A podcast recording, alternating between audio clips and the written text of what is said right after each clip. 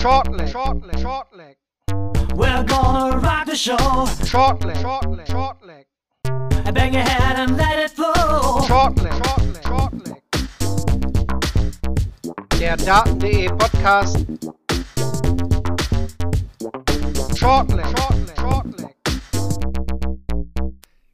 Nur noch wenige Tage bis zum Start der PDC WM 2023 im Alexandra Palace von London. Und bei Shortleg, dem Daten.de Podcast, gibt es heute die große Vorschau auf das Jahreshighlight schlechthin. Marvin Fannbaum begrüßt euch zum großen WM-Warm-Up und hat zum einen Kevin Barth an seiner Seite. Hallo, Kevin. Hallo Marvin, freue mich sehr. Ist immer eine sehr, sehr interessante und äh, spannende Folge, wenn man da mal so sieht, wer, wer tippt was, wer, wo, wo unterscheidet man sich. Da, da bin ich schon, bin ich schon heiß drauf, ja definitiv eine besondere Folge und deswegen haben wir uns gedacht, wir laden uns auch einen ja, besonderen Mann ein, denn ihr habt den Namen hier schon sehr oft gehört. Es ist die Person, die uns ja immer mit den Statistiken versorgt. Die Rede ist von Philipp Wolf. Hallo Philipp. Einen schönen guten Tag zusammen. Ich freue mich auch, heute dabei sein zu dürfen. Ja, der Mann. Ja, war, war, war mal an der Zeit, würde ich fast sagen. Ne? Wir haben dich hier so oft äh, genannt die Useful Stats kommen ja eigentlich quasi immer von dir in Person und ich denke, die WM-Vorschau ist einfach da auch die richtige Nummer jetzt, dich hier mit reinzuholen, auch nochmal vor der WM nochmal ein paar Statistiken mit reinzuholen, die wir wahrscheinlich sonst alle nicht auf dem Schirm gehabt hätten. Deswegen, ja, denke ich doch, dass wir heute ein gutes Trio hier zusammen haben, um auf die WM vorauszublicken. Zu Beginn, wie immer, die Hinweise nochmal zu Shortleg. Jetzt während der WM natürlich auch wieder, ja, vielleicht für den anderen interessant, der während des Jahres nicht ganz so oft reinhört. Ihr könnt Shortleg hören auf den Podcatcher eures Vertrauens, wie Spotify, mein Sportpodcast.de, Apple und Google Podcasts, Anchor oder auch dem Daten.de YouTube-Channel. Dem empfehle ich euch wirklich jetzt auch zur WM nochmal wirklich ans Herzen, denn da haben wir zum einen jetzt den Daten die WM Countdown gerade schon laufen. Aktuelle Interviews haben wir da mit äh, Florian Hempel schon, mit äh, Robert John Rodriguez. Es wird auch noch eins mit äh, Guy Clemens kommen. Ich glaube, wenn dieser Podcast online geht, wird es auch schon da sein. Und auch, vor allen Dingen während der WM, werden wir dieses Jahr wieder vor Ort sein. Kevin ist vor Ort, Ex ist vor Ort und da gibt es dann auch brandaktuelle Interviews von London, aus London und deswegen solltet ihr da definitiv reinhören. Fragen, Bewertung, Kritik gelangen am besten über die Social Media Kanäle von Daten.de zu uns. Wenn ihr vor allem jetzt auch während der WM keine Folge mehr verpassen wollt, dann abonniert uns doch einfach. Ja, aktiviert auch zum Beispiel bei Spotify dieses Glöckchen, dann werdet ihr auch morgens direkt immer nach dem Aufwachen erinnert, dass die neue Folge von Shortleg online ist. Mehr zu den WM-Folgen, aber noch am Ende der heutigen Ausgabe. Es lohnt sich also noch bis zum Schluss dran zu bleiben. Da gibt es noch ein paar neue Infos, wie das bei der WM dann hier bei Shortleg so alles ablaufen wird. Ja, bevor wir natürlich heute zur WM kommen, darum geht's, äh, ja, als, als Highlight schlechthin natürlich auch im Fokus heute hier, wollen wir erstmal ein paar Fragen zu unserem Gast heute stellen. Philipp Wolf, wie gesagt, ist heute unser externer Gast. Und ähm, danach nochmal ganz kurz auch die Player Championship Finals, die müssen wir noch mit reinnehmen. Aber wir halten es wirklich heute kurz und setzen dann den vollen Fokus auf die WM. Ja, Philipp, ähm, erstmal natürlich danke, dass du da bist. Wir hatten dich gerade schon mit reingeholt. Die, die Frage, die natürlich allen vielleicht unter den Nägeln brennt, wie bist du überhaupt zu Darts Orakel gekommen? Das interessiert mich persönlich auf jeden Fall erstmal so als erstes.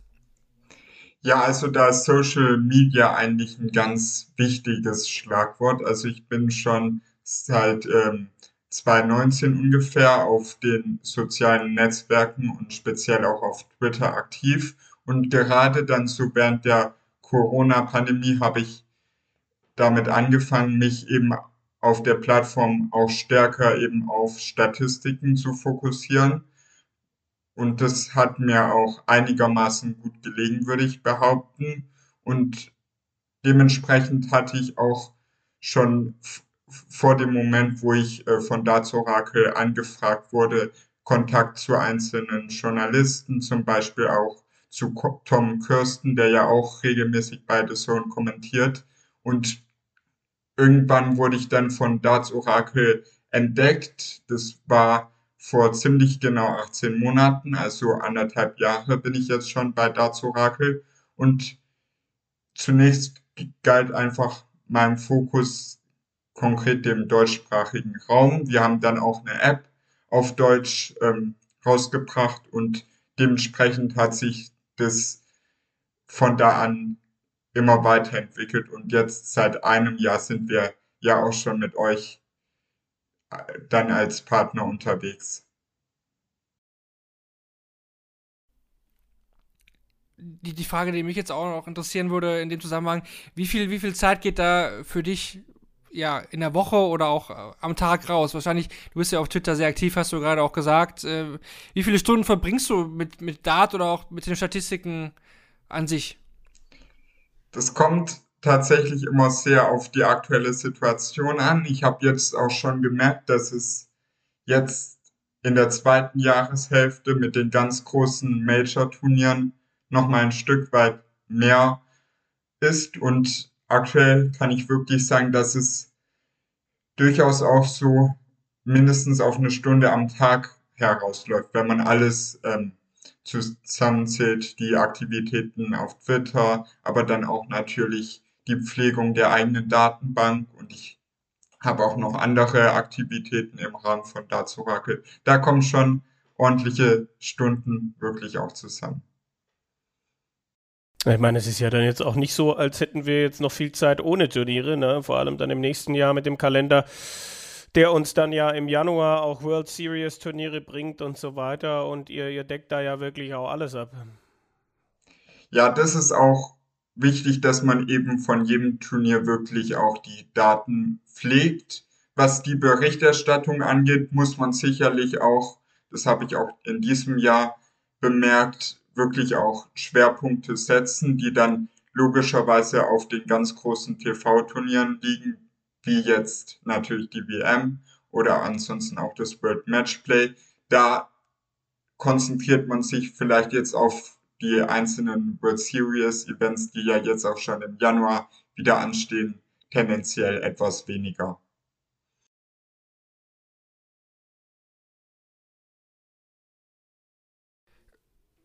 erzähl doch mal vielleicht ein bisschen mehr über die, über die tägliche, tägliche Arbeit. Also zum Beispiel jetzt, ihr kennt es ja von den Daten.de Berichten, äh, nach Ende der Session kommt dann eine Mail von dir und du übermittelst uns die Statistiken zu den einzelnen Spielen also wie, wie genau kommst du daran? Also, man, okay, wenn ich jetzt irgendwie neuen Data fällt, dann, dann leuchtet mir das ein, dass man irgendwie dann schaut, okay, äh, das war jetzt der, keine Ahnung, 60. neuen Data MTV, äh, der so zu viele von Michael van Gerven und das sind ja so, so Statistiken, die, die kann man vielleicht mit Recherche noch so ein bisschen irgendwie quasi als, als normaler selber, selber rauskriegen. Aber da sind ja Sachen dabei wie, ja, es ist zum ersten Mal in zehn Jahren vorgekommen, dass das und das passiert ist. Also, da würde mich äh, wirklich interessieren, wie, wie kommst du darauf? Also gibst du irgendwas in, in eine Datenbank ein und dann, dann ploppt das auf oder wo, wo schaust du sowas nach? Also viel läuft zugegebenermaßen natürlich auch über unsere Website ab, wo man ähm, zu jedem Spiel eigentlich die wichtigsten Statistiken erfassen kann, sei es Averages, sei es Doppelquoten, aber auch dann noch Statistiken, die ein bisschen mehr ins Detail gehen. Und für die bin auch nicht ich alle verantwortlich Licht. Da habe ich zum Glück auch noch englischsprachige Kollegen, die mir dabei helfen. Aber natürlich kann ich für jedes Turnier erstmal darauf zurückgreifen. Was so ein bisschen der zweite Teil ist, ist, dass ich zu gewissen ähm, Aspekten des Spiels meine eigenen Tabellen führe, konkret dann über Excel. Also zum Beispiel eine Tabelle, wo ich sehen kann, jeden einzelnen Spieler, der beispielsweise in, bei der PDC WM schon einmal mitgespielt hat und dann konkret, welches Ergebnis hat er in welchem Jahr erreicht oder wie viele dreistellige Averages hat er schon, wie viele Legs, wie viele Spiele hat er gewonnen oder verloren und dementsprechend ergibt sich das alles. Was mir darüber hinaus auch immer weiter hilft, ist natürlich, dass man ein bisschen an Erfahrung auch gewinnen kann. Also ich weiß, wonach ich suchen muss, auch auf unserer Website zum Beispiel, um ein gewisses Ergebnis ähm, zu finden. Das läuft gar nicht so sehr automatisiert ab, wie man es manchmal vermuten würde, aber das kommt einfach ein Stück weit auch mit der Zeit. Gut, aber ich glaube, man braucht auch ein gewisses Gefühl für den Sport und für Dinge, die da passieren, um überhaupt nach gewissen Sachen dann letztlich zu suchen, oder? Das sicherlich. Also ich bin auch jetzt kein ausgebildeter Statistiker, der jetzt, jetzt auf einmal gesagt hat, dass Darts als Sport für mich interessant sein könnte. Das ist tatsächlich umgekehrt gekommen. Also ich, ich bin wie ihr wahrscheinlich auch als leidenschaftlicher Dart-Fan eingestiegen und der Fokus dann auf den Bereich Statistik, den kam, der kam wirklich erst mit der Zeit und dementsprechend habe ich natürlich auch ein Stück weit ein Gefühl dafür, was jetzt vielleicht den normalen Zuschauer interessieren könnte und teile das dann.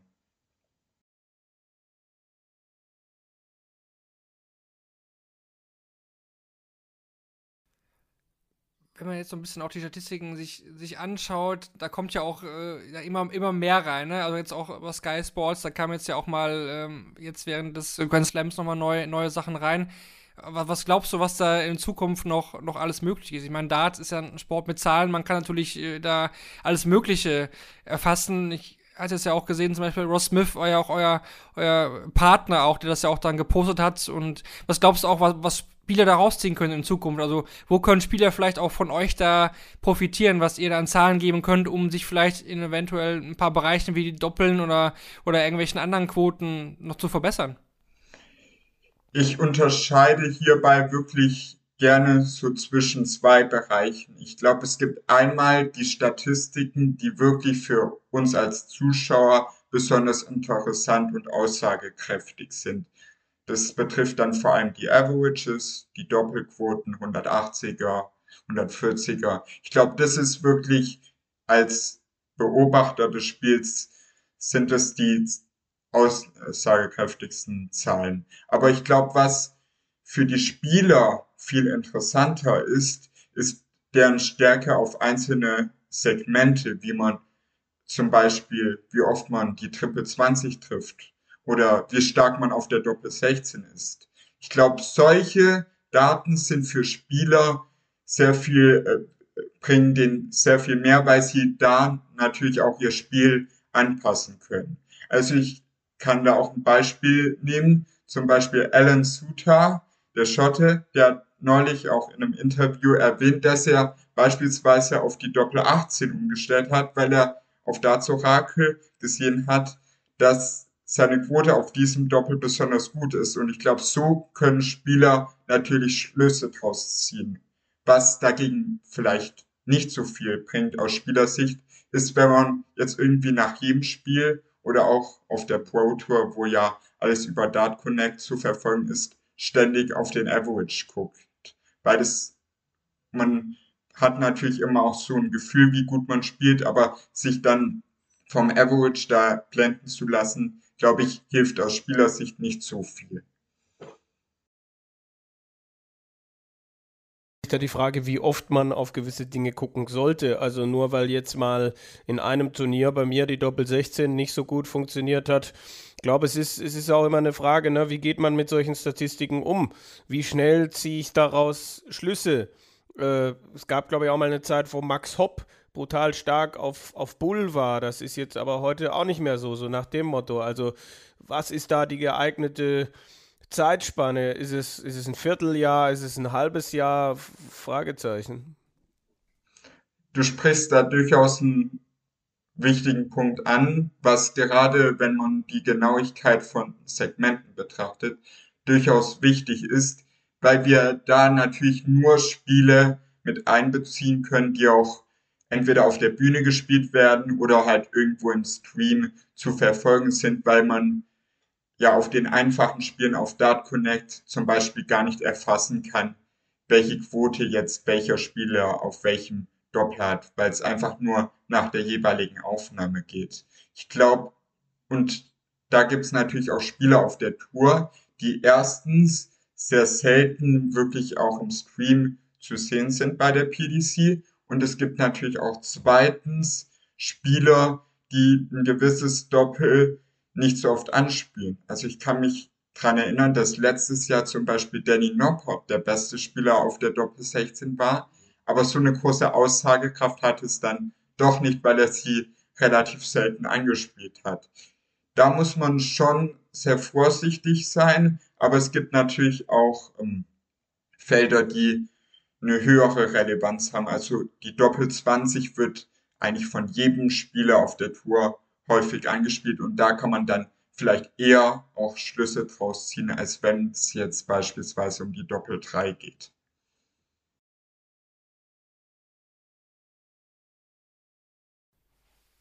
Ja, ich denke, das sind schon mal wichtige Punkte auch, um zu, zu wissen, wie, wie ihr Statistiker da, da arbeitet. Ne? Ich meine, wir bekommen die immer von euch präsentiert und äh, lesen die dann hier mal hier vor und sind fasziniert, wie kommt man da eigentlich drauf? Und ich denke mal, ist auch für den, für den einen oder anderen wirklich sehr interessant zu hören jetzt gewesen, wie ihr so, so arbeitet und wie das alles so entsteht. Also schon mal danke an der Stelle dafür. Ich würde sagen, wir machen dann einfach jetzt weiter, Kevin, falls du dich noch Fragen hast, mit den Player Championship Finals kurz. Ja, das können wir gerne machen, ja. Gut, dann äh, wirklich ganz kurz nur äh, der Rückblick auf die Player Championship Finals, aber ein paar Sachen müssen wir da natürlich trotzdem besprechen. Denn Michael van Gerven hat zum siebten Mal, ja, wirklich siebten Mal die Player Championship Finals gewonnen und man kann sagen, Kevin, zumindest ab dem Achtelfinale war es schon eine Art und Weise, die beeindruckt hat. Das Endspiel gegen Rob Cross, der neuen Data, auch wenn es nochmal eng geworden ist, er checkt dann noch die 170. Also, ja, also wie gesagt, Achtelfinale hatte man schon das Gefühl, dass Michael van Gerven hier am Ende auch der Mann sein wird, den es zu schlagen gilt, oder? Ja, also er hat da wirklich gute Serie hingelegt, äh, hohe Averages gespielt und klar, wenn du recht früh im Finale dann auch so einen neuen Data wirfst, setzt du natürlich auch ein Ausrufezeichen. Rob Cross hat auch gut gespielt in diesem Endspiel, hat da gut dagegen gehalten, aber trotzdem hatte Van Gerven immer wieder eine Antwort und setzt sich dann hier durch und ja, es ist natürlich eine Aussage, wenn, wenn, wenn du so ein Turnier gewinnst und ich, für mich waren jetzt diese Players Championship Finals auch das Turnier, bei denen ich jetzt die Art und Weise, wie er den Titel gewonnen hat, ähm, am dominantesten empfunden habe. Ne? In der Premier League waren Phasen dabei, wo er nicht so gut unterwegs war, wo er dann auch einen Matchstart übersteht beim Matchplay auch Momente gehabt, die, die nicht so für ihn gelaufen sind, wo er dann vielleicht auch mal ein bisschen Glück hatte beim Grand Prix, vielleicht noch mal mehr solche Sachen gehabt hat. Aber das hier jetzt ähm, war wirklich am, am nächsten dran an, an der Dominanz, die man von Van Gerven gekannt hat aus, aus Jahren zuvor. Und ich bin gerade verwirrt, wenn ich mir das gerade angucke, den Samstagabend Ach doch, ich habe eben gerade gedacht, er wäre am Samstagabend nicht auf der Hauptbühne gewesen. Michael van Gerven nicht auf der Hauptbühne, doch. Ähm, es war jetzt nicht so, dass er über jeden Gegner weggerollt ist. Ne? Dimitri holt sechs Legs, Danny Noppert holt sieben Legs. Ähm, aber ja, das Halbfinale sehr klar gestaltet äh, und auch im, im Endspiel letztlich immer, wenn es da nochmal eng wurde, äh, nochmal anziehen können. Und ja, eines Titelträgers definitiv würdig.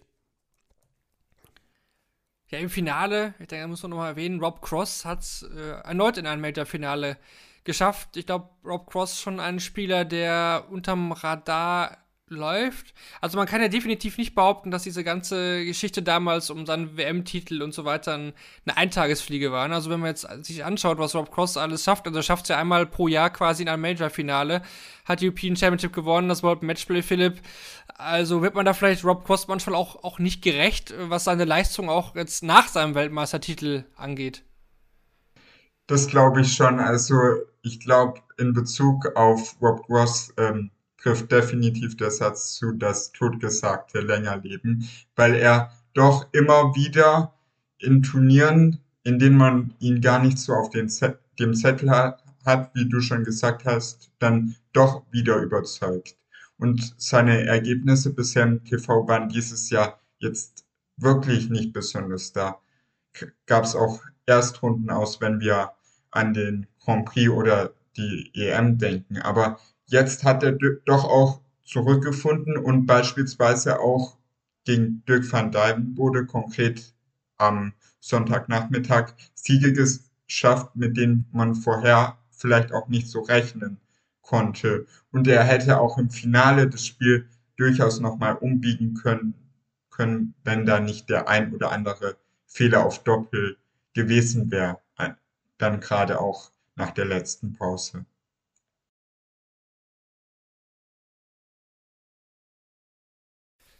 Was definitiv auch noch hängen geblieben ist von diesem Player Championship Finals, ist das äh, unfassbare Achtelfinalspiel zwischen Dick van Dijvenbode und Ryan Searle. Van Dijvenbode spielte 112 im Average und äh, Ryan Searle 103, was später auch nochmal in den Statistiken natürlich auch nochmal vorkommt, in den Useful Stats, definitiv. Das äh, muss da mit rein, Kevin. Aber was ja auch interessant war aus deutscher Sicht, ne? Da, da lief ja eigentlich ganz gut anderes wiederum nicht, aber fangen wir mit dem, mit dem Positiven an. Martin Schindler hat äh, Vincent Fanner fortgeschlagen und dann auch Chris Doby, beides auf der Nebenbühne und hatte auch gegen, ja eben diesen Rob Cross seine Chancen auf der Mainstage. Hat am Ende nicht ganz gereicht, aber die Chancen waren wirklich da. Also er hat Rob Cross auch, wie er selbst gesagt hat, Martin, ja, einfach zu viele Geschenke gemacht, sodass Cross dann vom Ergebnis her zumindest da deutlich dann gewonnen hat. Ja, aber ich denke, es war für Martin wichtig, diesen nächsten Schritt zu gehen, es dann endlich mal unter die letzten 16 zu schaffen. Und richtig, das Viertelfinale wäre definitiv möglich gewesen. Er hat sich vielleicht auch nochmal beweisen können, dass er auf der Hauptbühne solche Leistungen dann auch abrufen kann und dass er diese Hürden überspringen kann. Und die Schritte nach vorne sind bei Martin, zumindest in den TV-Turnieren, ähm, sie sind da, aber sie sind vielleicht eher kleiner im Moment. Ich würde aber schon hier einen weiteren Schritt nach vorne sehen. Ja, weil das wahrscheinlich, also ich gehe mal schon auch davon aus, dass er die Statistik auch gekannt hat, dass er zuvor noch kein äh, Spiel unter den letzten 32 in einem äh, TV-Major-Ranking-Turnier letztlich gewonnen hat. Und ja, aber am Ende, klar, denkt man auch darüber nach, Mensch, dass da mehr drin war gegen Cross, wieder gegen Cross zum zweiten Mal nach dem Grand Slam im November ein Spiel, wo du im Nachhinein da sitzt und denkst, hey, da hätte der Sieger auch Martin Schindler heißen können und in dem Fall Viertelfinale und dann vielleicht auch nochmal einen Sprung in der Weltrangliste und dann nicht als Nummer 29 gesetzt und dann vielleicht doch Michael Smith aus dem Weg gehen und so weiter und so weiter. Ähm, aber es ist wie es ist und ich bin mir schon auch sicher, dass er, dass er daraus wieder was mitnehmen kann. Dann hatten wir noch zwei weitere Deutsche mit dabei. Einmal Gabriel Clemens, wir hatten es hier gesagt, unverständlicherweise äh, auf Bühne 2 gegen Gary Anderson äh, verliert dieses Spiel, war sicherlich auch ein Sieg möglich, absolut. Und ja, der andere Deutsche, der noch ein Spiel für sich entscheiden konnte, war Ricardo Piteschko. Er gewinnt in der ersten Runde gegen die Nummer 1 gegen Damon Hatter. Die 64 schlägt die 1. Das gab es zuvor bei diesem Turnier noch nie. Wir hatten es ja schon ja auch mit Artian Geiler so ein bisschen hier geliebäugelt mit äh, dieser Partie. Wir dachten, ja, auch wenn Damon Hatter jetzt die Nummer 1 war, der überzeugt im TV halt wirklich nicht. Und das hat sich auch in diesem Spiel wieder bestätigt. Geht hier raus gegen Ricardo, der das wirklich, ja, vor allem auf der Hauptbühne auch super gemacht hat geht dann Runde 2 gegen Kellen Riss raus, was sicherlich auch passieren kann, Philipp, aber trotzdem, ähm, ich will es auch gar nicht so viel zu diesem Spiel sagen, aber Damon Hatter, äh, wo, was glaubst du? Also, wir haben jetzt ja wirklich jetzt schon öfter den Beweis bekommen, dass das auf der großen TV-Bühne beim Australier nicht so wirklich funktioniert. Was, was glaubst du, woran, woran, liegt das? Oder hast du vielleicht eine Statistik parat, die jetzt äh, das auch unterstreicht und äh, vielleicht die Diskrepanz auch zur Pro Tour deutlich macht? Es ist schon auch in gewisser Weise paradox, dass es ihm zurzeit bei den ganz großen Turnieren auf der Bühne einfach nicht gelingen mag, weil ja eigentlich er schon auch über seine Karriere hinweg immer wieder im TV auch Erfolge feiern können. Wenn wir an das World Series Turnier in Down Under denken, das er 2019 gewonnen hat. Wenn wir auch daran denken, dass er in seinem ersten Jahr auf der PDC zwei Major Viertelfinals gespielt hat. Aber mittlerweile verfestigt sich ein Stück weit auch der Eindruck, dass er so ein bisschen auch ein Ian Wright 2.0 werden könnte. Weil man muss durchaus konstatieren, dass seine Form über die letzten zwei Jahre insgesamt schon auch immer weiter angestiegen ist. Also schon auch so eine konstante Entwicklung würde ich ihm da äh, zuschreiben. Aber auf ähm, der Bühne ist sein Spiel einfach stagniert. Also er erzielt jetzt vom Leistungsniveau ähm, dasselbe Ergebnis auf der Bühne wie vor zwei oder drei Jahren, obwohl er im Spiel deutlich weiter ist. Das beweisen ja auch die Statistiken. Er ist beis beispielsweise der beste Spieler von der Doppelquote auf der Tour. Aber das kann er eben noch nicht in dem Maß auf der Bühne abrufen. Und in dem Fall war es natürlich auch Glück für Ricardo, dass er wirklich auch mit Damon Hatter einen Top-Gesetzten erwischt hat, der jetzt vielleicht nicht der typische Top-Gesetzte bei einem Major-Turnier ist. Wenn wir auch an die bisherigen Auflagen der PC Finals denken, standen da oftmals Spieler wie Van Gerven, Price oder Wright ähm, ganz vorne in der Setzliste. Und davon hat Ricardo echt Gebrauch gemacht, aber er musste natürlich da auch erstmal durchgehen und hat am Ende ja auch seine Nerven dort behalten können. Genau, ich glaube auch, das war sein erstes äh, TV-Bühnenspiel in diesem Moment für Ricardo und das dann so rüberzubringen, allergrößten Respekt, auch wenn es dann im zweiten Spiel nicht mehr so funktioniert hat, aber das ähm, macht auch Mut für das kommende Jahr, eine, eine, wichtige Erfahrung für ihn definitiv, das dann mitzunehmen und auch wenn es dann zwei Tage später nicht mehr mit der WM-Quali auf den letzten Drücker geklappt hat. Jetzt muss ich natürlich nochmal nachbauen bei dir, Kevin, was äh, denn bei den Österreichern los war. Ähm, da kann man jetzt eigentlich schon auch von zwei ja, Lustlos-Auftritten berichten. Ne? Vor allen Dingen bei Menzo Sulovic äh, gegen James Wade. Joey John Rodriguez hat gegen Joe Cullen verloren, aber Menzo Sulovic gegen James Wade, ja, eigentlich chancenlos hinten, hat äh, im einen Leck die Doppel 12 verpasst, mehrfach und beginnt dann das neue Leck mit dem ersten Dart auf der Doppel 12, mit so einem Lustloswurf. Äh, ja, was war da los? Wie schätzt du das ein? Also, das ist man vom Ensor, der ja eigentlich wirklich eine Kämpfernatur ist, ja wirklich nicht gewohnt eigentlich. Ja, das hat mich auch definitiv überrascht. Also, also auf der einen Seite dieser Equipmentwechsel, wo man dann nochmal sagt, okay, das würde er nicht machen, wenn er das nicht nochmal wissen wollen würde. Auf der anderen Seite wissen wir natürlich auch nicht so richtig, ist da irgendwie rund um das Spiel irgendwas gewesen. Minehead als Spielstätte, die äh, ja durchaus auch nicht nur ihre Freunde hat unter den Spielern. Das ist dann irgendwie, man sich auch immer wieder über die Temperatur äh, beklagt, die es dann in den verschiedenen Bühnenbereichen hat, über äh, gewisse Dinge, wenn man dann, wenn es nachts irgendwie stürmt und du nachts aufwachst und es klären die Fensterscheiben, so nach dem Motto, also möglicherweise sowas. Oder auch dieses, ähm, ich glaube, es ist natürlich dann immer die Frage, ne, wer geht diese Players Championship Finals wie an? Man spricht ja da schon auch von der WM-Generalprobe. Ähm, und da ist halt die Frage, ne, wie, wie wichtig Mensur dieses Turnier dann noch genommen hat. Aber du hast natürlich recht, gewohnt bin ich das von ihm auch nicht. Aber ähm, und so richtig erklären und diese Geschichte mit der Doppel 12, ja, das der, der Ärger darüber, dieses Feld nicht getroffen zu haben.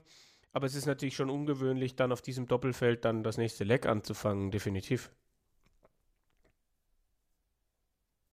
gab es auch noch in den frühen Runden durch andere Spieler. Wir hatten erste Niederlagen für Nathan Espinel gegen Martin Klärmacker, Marcus Smith gegen Richie Etthaus, Gavin Price gegen Ryan Joyce und ja, auch überraschend, musste man eigentlich fast sagen, Josh Rock gegen Cameron Menzies. Wir kommen mal zu den einzelnen Spielern bei der WM-Vorschau jetzt gleich nochmal. Deswegen will ich da jetzt auch nicht mehr weiter darauf eingehen. Josh Rock ist aber nochmal ein super Stichwort. Denn wir hatten ja auch wie immer das Finale der World Youth Championship im Rahmen der Players Championship Finals und das hat Josh Rock eben ganz klar für sich entschieden. In brillanter Art und Weise hat er Nathan Gerben mit 6 zu 1 besiegt, einen 104er Average gespielt. Ich glaube, da waren einmal auch noch sieben perfekte Darts mit dabei, also von vorne bis hinten hat er da wirklich äh, gezeigt, dass ja, er in dieser Altersklasse aktuell der Mann ist, den es zu schlagen gilt, hat seine starke Development Tour Saison damit auch nochmal gekrönt und damit auch noch einen weiteren Startplatz für den PDPA Qualifier frei gemacht. Perfekte Überleitung. Der wurde nämlich dann an, am Montag noch ausgespielt am Tag nach dem Player Championship Finals. Und da haben sich dann am Ende Jeff Smith, Richie Burnett und äh, ja, Ryan Joyce durchgesetzt. Ähm, wir hatten noch zwei Deutsche da mit dabei. Einmal Max Hopp, der durchaus seine Chancen hatte in Ja. der ersten Runde gegen Ryan Joyce. Das hätte er auch gewinnen können. Ricardo Petesco hat ein Spiel gewonnen und verliert dann gegen David Evans und auch Rusty Jack Rodriguez. war mit äh, dabei und Matchstarts hat er gehabt gegen Ryan Joyce. gegen Ryan Joyce, ja. Den hat er auch dann auch noch mitgenommen, den, den Rodriguez. Also Joyce hat Hopp und Rodriguez rausgenommen.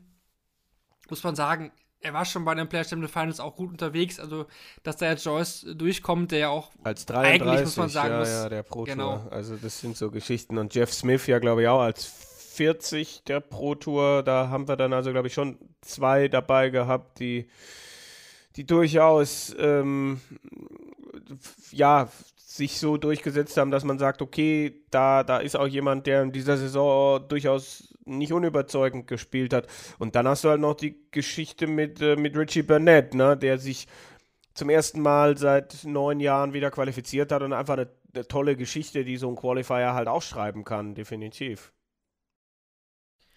Ja, und am, äh, waren das dann drei Tage vorher, wurde ja noch der West Europe Qualifier ausgespielt. Da müssen wir noch ein, zwei Worte zu verli äh, drüber verlieren. Ähm, ja, es, es, es war lange Zeit, sah es so aus, als würde Max Hopp es wirklich schaffen, sich in diesem Haifischbecken durchzusetzen, muss man da ganz klar so sagen. Dieser Eintages-Qualifier mit den vielen Niederländern, mit den vielen Belgiern auch. Ähm, die Deutschen waren natürlich auch zahlreich vertreten in Kalka.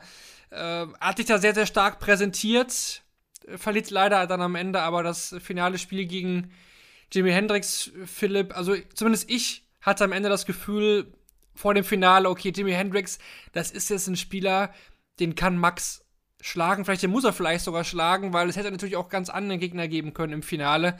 Aber Max hat da nicht mehr so anknüpfen können an die Leistungen zuvor. Gut, Hendrix hat hinten raus auch gut gespielt, muss man sagen, aber Max hat es ja auch danach geschrieben auf Social Media, ne? Also der war super enttäuscht und deswegen auch wahrscheinlich nicht überraschend, dass es dann zwei Tage später beim PDPA Qualifier dann nicht mehr gereicht hat.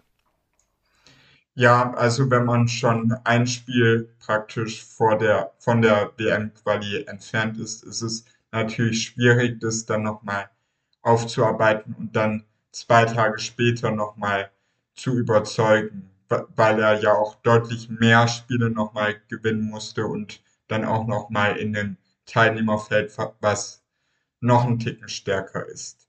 Grundsätzlich kann man über diesen Benelux Qualifier, der jetzt auch praktisch nach Deutschland erweitert wurde, einfach sagen, dass es ein Haifischbecken ist, wie du gesagt hast, und da ist einfach auch da nicht immer wirklich auch der beste Spieler durchkommt. Also für mich war das Finale zwischen Hendricks und, und Hopp doch auch eher überraschend, obwohl es zwei Tourkarteninhaber sind.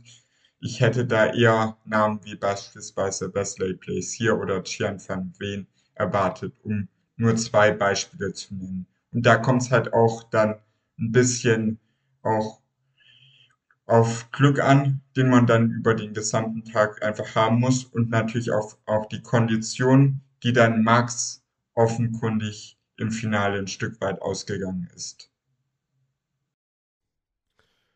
Van Veen gegen Springer, erste Runde, ne? Soweit ich mich erinnern kann. Mhm. Mhm. Ja. Auch, auch, also offene Auslosung, ne? Wir haben ja über diese Eintages-Qualifier schon so oft hier geredet. Und, und wir hatten, Das, wir hatten noch äh, einen Deutschen im Viertelfinale, ne? Das hat mich, äh, war auch ein Überraschungsname, der da durchgekommen ist, oder nicht? Jetzt äh, müsste ich nochmal nachgucken, ja, aber ja, ja. Ich habe vorher, ich habe vorher auch nicht mehr, äh, äh, resch- also ich kann, kann. Ah, Tobias Pankow, Ja, ja, genau. genau. genau. War aber, glaube ich, meine ich schon mal auch, auch auf der European Tour einmal dabei. Glaube ich. Aber das müsste ich, müsste, könnte auch gelogen sein. Das ist jetzt wirklich nur aus könnte dem- auch, aber du würdest doch niemals absichtlich lügen. Ähm, Nein, natürlich nicht. aber ja, äh, äh, ähm, also es ist dann schon eine, eine reife Leistung, sich da durchzuboxen und ins Finale ähm, zu kommen, aber deutlich mit 2 zu 7 dann verloren und Max und auch du hast eben den PDPA Qualifier angesprochen, also ich glaube, man kann halt einfach sagen, es waren genug Chancen in diesem Jahr da und äh, er war hier deutlich näher dran als bei der Super League, definitiv. ähm, aber auch hier halt äh, sie nicht nutzen können und das ist dann halt irgendwann kein Zufall mehr, ne? Ja, es war jemand anders. Ich habe mich da mit dem Namen vertan. Es war natürlich Ole Lukow oder das, ne? Das, äh, ja, ich glaube, den, den meinte ich, hatte ich, glaube ich, gerade im Kopf. Das war nicht Tobias Pankow. Ja. Bevor, bevor man mich hier der Lüge bezichtigt. es, ist wie, es, es, es war ein Versehen. Es war ein Versehen. Ja. Es war ein Versehen. Aber, ja, äh, ins Viertelfinale an so einem Turnier äh, zu kommen, trotzdem alle Achtung. Also alle von, Achtung. von so einem Turnier will man halt eigentlich auch einen Livestream haben, ne? Von, von allen Boards, ne? Weil da halt ganz, ganz viele interessante Namen rumlaufen und ähm, ja, wie gesagt, alleine Van Feen gegen Springer hätte ich gerne gesehen. Absolut, absolut. Gut, um diesen Block jetzt wirklich final abzuschließen, komme ich jetzt zu den Useful Stats Standard bei Darts Orakel. Heute natürlich total besonders, dass ich diese Statistiken vorlese, die du, Philipp, uns ja eigentlich quasi präsentierst. Deswegen heute mal in besonderer äh, Form. Aber ja, wir haben uns dann nochmal die, die, die besten Geschichten aus den Players Championship Finals und auch der World Youth Championship, zu dem Finale zumindest nochmal rausgesucht. Also mit seinem Sieg über Rob Cross gewann Michael van Gerben zum siebten Mal die Players Championship Finals. So häufig gewann er kein anderes TV-Turnier. Nach seinem neuen Data legte van Gerben im Leg 14 mit einem 170er Finish nach. Damit ist, er zum dritten, ist es erst zum dritten Mal vorgekommen, dass ein Spieler sowohl einen neuen Data als auch das höchste Finish in einer TV-Partie spielt. Dies gelang zuletzt van Gerben im Jahr 2016, ebenfalls gegen Rob Cross. Durch seinen neuen Data am dritten Leg ist Michael van Gerven erst der dritte Spieler nach Phil Taylor und Adrian Lewis, der in einem Major-Finale das perfekte Leg auspackt. Innerhalb der letzten drei Jahre hat der Niederländer vier neuen Data gespielt, drei davon kamen in Minehead. Neben seinem neuen Data hat er zwei weitere Legs mit sechs perfekten und ein Leg mit fünf perfekten Darts begonnen. Am Samstagabend stellte Dick van Dijvenbode mit einem 112,05 Average gegen Ryan Searle den höchsten Average in der Geschichte der Players Championship Finals auf. Auch der kombinierte Average zwischen den beiden Spielern mit 215,38 Punkten ist ein neuer Bestwert für dieses Turnier. Nach der Pause dreht Van Dijvenbode mit einem 119,78 Average auf. 60 seiner letzten 100 Darts warf er genau dorthin, wo er sie auch haben wollte. Durch seinen Erstrundenerfolg über Damon Hatter ist Ricardo Petechko der vierte siegreiche deutsche Spieler bei den Player Championship Finals und der erste Teilnehmer mit der 64. Setzlistenposition, der bei diesem Turnier ein Spiel gewinnen konnte. Insgesamt schieden die Hälfte der Top 10 Gesetzten in Runde 1 aus. Dies gab es zuvor noch nie bei den Player Championship Finals.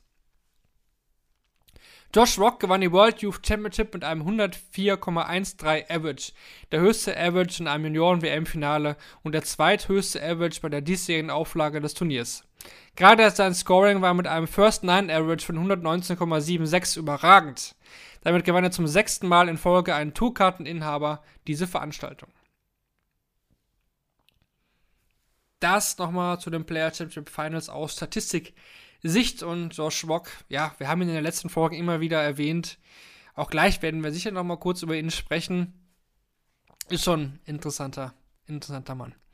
Dann ist jetzt Zeit, über die PDC WM 2023 zu reden. Der große Block, der Vorschau-Block auf dieses Jahreshighlight. Und damit nimmt man eigentlich also wirklich ja, Finalfahrt auf. Ne? Also es läuft ja gerade so noch so eine andere WM äh, die ja sonst zu dieser Jahreszeit nicht läuft, aber die einzig wahre WM, da sind wir uns Dart-Fans ja einig, ist die im Alexander Palace. Gut. Bevor wir jetzt gleich die Matches äh, ja, Spiel bei Spiel durchgehen, vielleicht wie immer die, die generellen Fragen. Also letztes Jahr hatten wir ja auch noch eine WM, vielleicht hat man das schon vergessen, aber es, es, war ja wirklich so, die durchaus noch von der Pandemie ein bisschen eingeschränkt war. Natürlich nicht so krass wie die davor, aber wir hatten ja einige Corona-bedingte Ausfälle und zwischendurch kam ja auch die Diskussion auf, wie sportlich relevant ist das Ganze eigentlich noch. Ne? Und deswegen die Frage, Kevin, in diesem Jahr sollte das ja auf keinen Fall auftreten.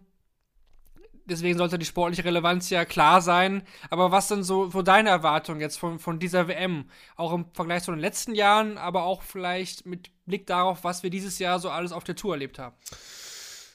Ja, es ist extrem spannend. Also es, es gab Spieler, die sich weiterentwickelt haben. Es gab äh, Spieler, die erste Meilensteine gesetzt haben. Ein Luke Humphreys, ein, natürlich ein Michael Smith, ein Michael van Gerven, den man wieder mehr auf dem Zettel hat. Irgendwie geht man auch in diese WM und äh, hat jetzt erwartet von der Nummer 1 und der Nummer 2, also von äh, Price und Wright, gar nicht so viel. Es ist äh, in jeder Hinsicht eine extrem interessante äh, Weltmeisterschaft. Es wird äh, ja keine Corona-Beschränkungen äh, geben. Die Fans aus aller Welt kehren zurück. Das macht es natürlich auch besonders. Und ja, es ist eine WM, auf die man sich freut, die vielleicht mehr als in den Jahren davor Namen hat, wo ich sage, also so ein, zwei Namen würde ich schon über andere dieses Jahr wieder stellen, was die Favoriten betrifft. Also, um es anders zu sagen, für mich hat diese WM im Vergleich zu den beiden davor deutlichere Favoriten. Aber äh, es genügt irgendwie eine Topleistung von jemandem anders und es geht wieder alles komplett durcheinander. Es äh, hat eine totale Dynamik auch drin, die extrem spannend ist und ähm, ja, habe auf jeden Fall große Lust drauf. Ist natürlich schade, dass wir dann dieses Jahr vielleicht dann auch ähm, nur zwei Österreicher dann äh, dabei haben und äh, insgesamt dann fünf deutschsprachige. Da, da hatten wir in den vergangenen Jahren ja auch schon mal ein bisschen mehr. Also äh, alleine was diese Zahlen betrifft, wird die WM nicht an vorherige Werte ähm, herankommen, aber einfach die, die Ausgeglichenheit, die ja in diesem Jahr trotz gewisser Dominanzen auch von Van Gerven immer noch vorhanden ist. Ich glaube, die wird uns bei dieser WM definitiv auch sehr beschäftigen und ähm, macht große Lust ähm, auf, auf den Pelli und auf diese, na, lass mich mal überlegen, es müssten dann wieder 16 Tage sein, ja. Du hattest ja auch noch mal im Rahmen unseres WM-Countdowns auf, auf, die letzte WM zurückgeblickt, Kevin. Und was, was da ja auch zu, noch mal ja, mir immer noch in Erinnerung geblieben ist, sind die vielen, vielen neuen Data. Ne? Drei Stück, jetzt ja. Die Frage, genau, jetzt die Frage an Philipp. Äh, was, was glaubst du? Das ist ja immer so ein Gefühl. Also man hat ja irgendwie so vor dem Turnier auch so ein Gefühl, fällt, fällt der Neuner, wie, wie viele fallen?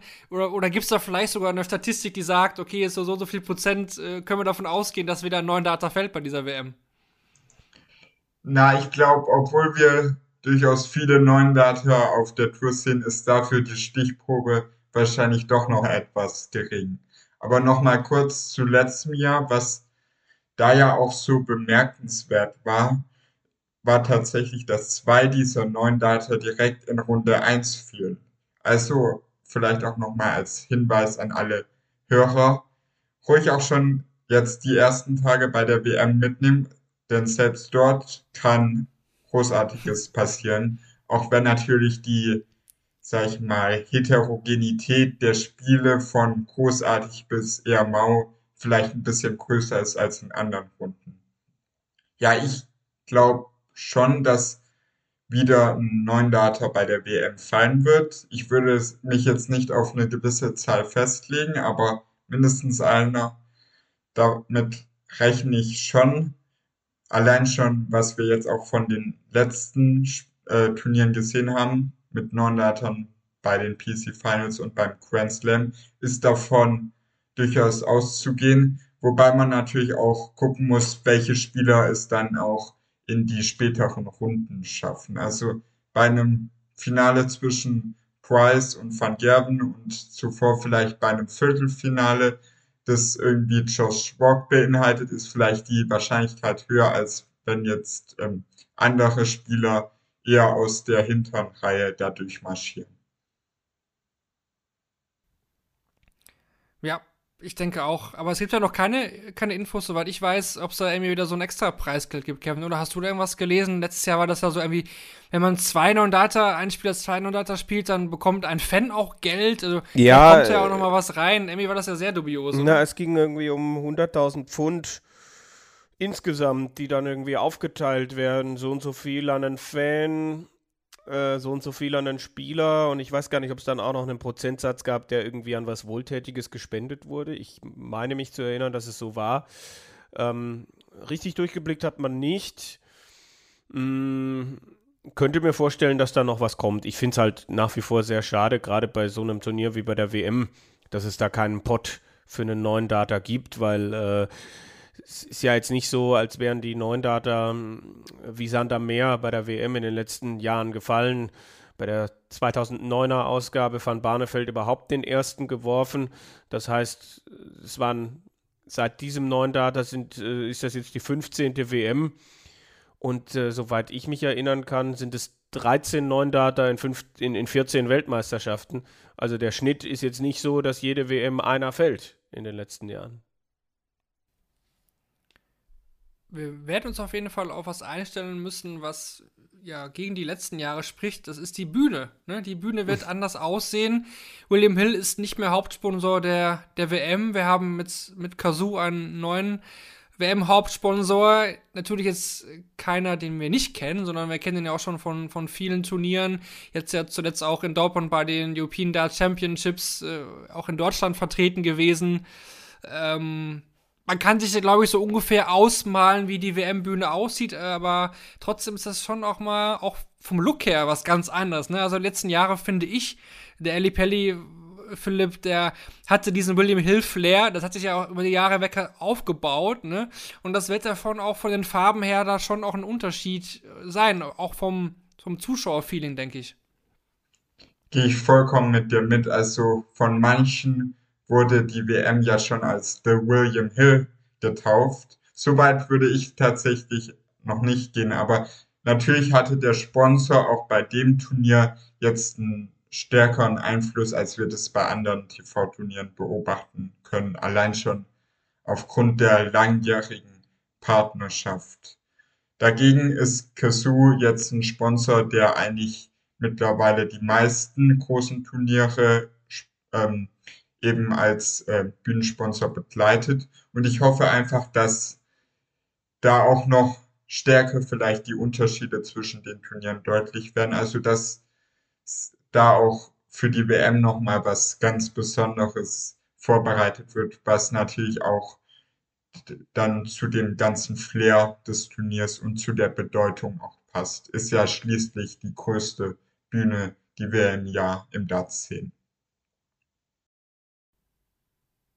Ja, ja, guter Punkt. Finde ich, finde ich auch, das äh, sollte man, denke ich, nicht unterschätzen. Aber das, zumindest ist das in der Blase, so in der Dartsblase der Nerds. Ne? Ich denke mal, viele, viele, die jedes Jahr zur WM einschalten, die werden schon sehen, okay, sieht, sieht ein bisschen anders aus. Die woanders? Ist es immer noch der Alexander Palace? Das, das kann ich mir auch vorstellen, dass so, so äh, Standby-Gucker, die will ich nur zur WM einschalten, da auch erstmal gucken, ist es noch äh, die Bühne äh, vom letzten Jahr oder so? Aber ja, ich glaube, ähm, das ist schon, sollte man nicht unterschätzen. Deswegen wollte ich es auch mal kurz zumindest hier angesprochen das haben. Aber das Wort Standby-Gucker, da bin ich so. Äh, es, ist, es, es muss auch jemand sein, der dann zwischendurch mal irgendwie wegnickt und dann plötzlich wieder aufwacht. Na, was, was? Schon wieder. Wie bei Netflix. Schau, schauen Sie noch da? Ja. Sind Sie noch da?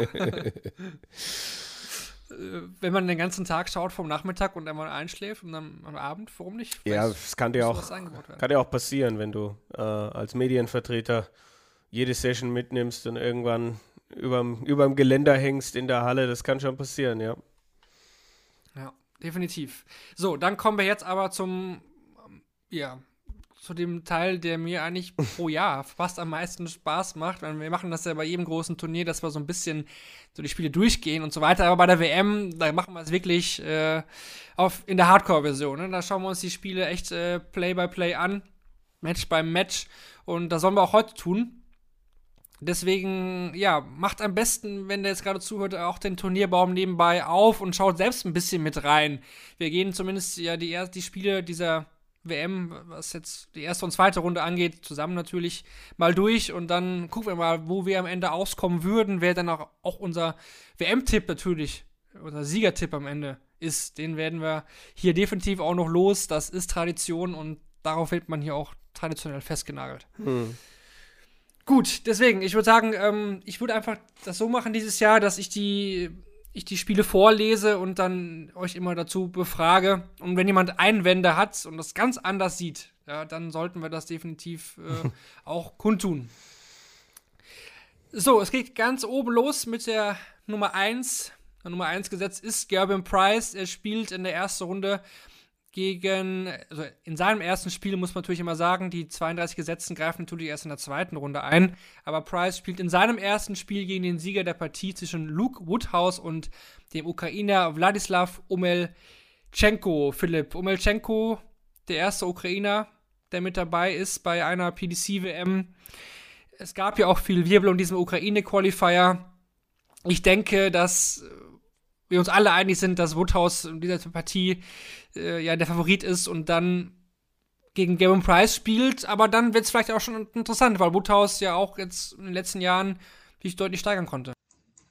Ja, ich glaube, dass Omelchenko tatsächlich eher ein Kandidat dafür ist, was die Liste der 20 schlechtesten WM-Averages aller Zeiten einbelangt und weniger auf den Sieg. Also ich sehe hier auch ganz klar Luke Woodhouse vorne. Und dann wird es natürlich spannend. Also Luke Woodhouse hat ja auch schon vor drei Jahren gezeigt, dass ihm so eine große Überraschung bei der WM, damals gegen Michael Smith, durchaus gelingen kann. Und ich glaube auch, dass es jetzt zum ersten Mal seit einigen Jahren so ist, dass Price tatsächlich in eine WM geht, ohne einen großen TV-Ranglistentitel zuvor eingefahren zu haben und das bedeutet für ihn natürlich auch Druck, weil er erstens viel Geld für die Rangliste verteidigen muss, 500.000 Pfund an der Zahl, und dadurch könnte er natürlich auch deutlich abrutschen in der Order of Merit. Trotz dieser Bedenken will ich jetzt natürlich auch unseren Zuschauern jetzt kein Drittrundenspiel zwischen Price und Barney verhageln und gehe deswegen mit Price. Ja, Kevin, ich denke, da gehst du natürlich mitten. Also Barney gegen Price, das, ich denke, das wollen wir alle sehen eigentlich. Äh, dennoch natürlich der Vollständigkeit halber. Barney müsste erstmal an Ryan Meikle oder Lisa Ashton vorbei. Wie siehst du das Spiel Ashton auf der TV-Bühne ja eigentlich bisher nie so überzeugend? Oder? Ja, und, und ähm, Mikkel solide. Ich, ich, kann mir nicht vorstellen, dass das ein 3-0 für Mikkel wird.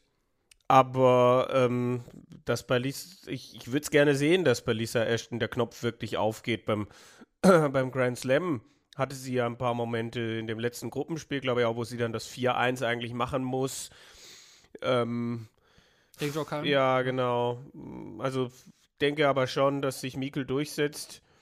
Kann mir aber nicht vorstellen, dass gerade dann Barney zurück auf dieser WM-Bühne mit diesem Grand Slam-Halbfinale im Rücken äh, mehr mit sich im Reinen, als das in den Jahren zuvor der Fall war. Kann ich mir nicht vorstellen, dass Mikkel da viel zu melden haben wird. Also Barney für mich ganz klar, ja. Was die Viertel angeht äh, oder Achtel, können wir gleich nochmal dann äh, besonders besprechen. Äh, wir machen weiter mit der nächsten Partie. Ryan Searle ist an 16 gesetzt und er trifft in der, seinem ersten Spiel entweder auf den äh, Tschechen Adam Gavlas oder ja, den ehemaligen BDO-Weltmeister Richie Burnett. Also, wer hat es ja gerade erwähnt, der kam über den PDPA-Qualifier mit rein. Das ist ja auch ein Duell der Generation. Gavlas gegen Burnett. Philipp.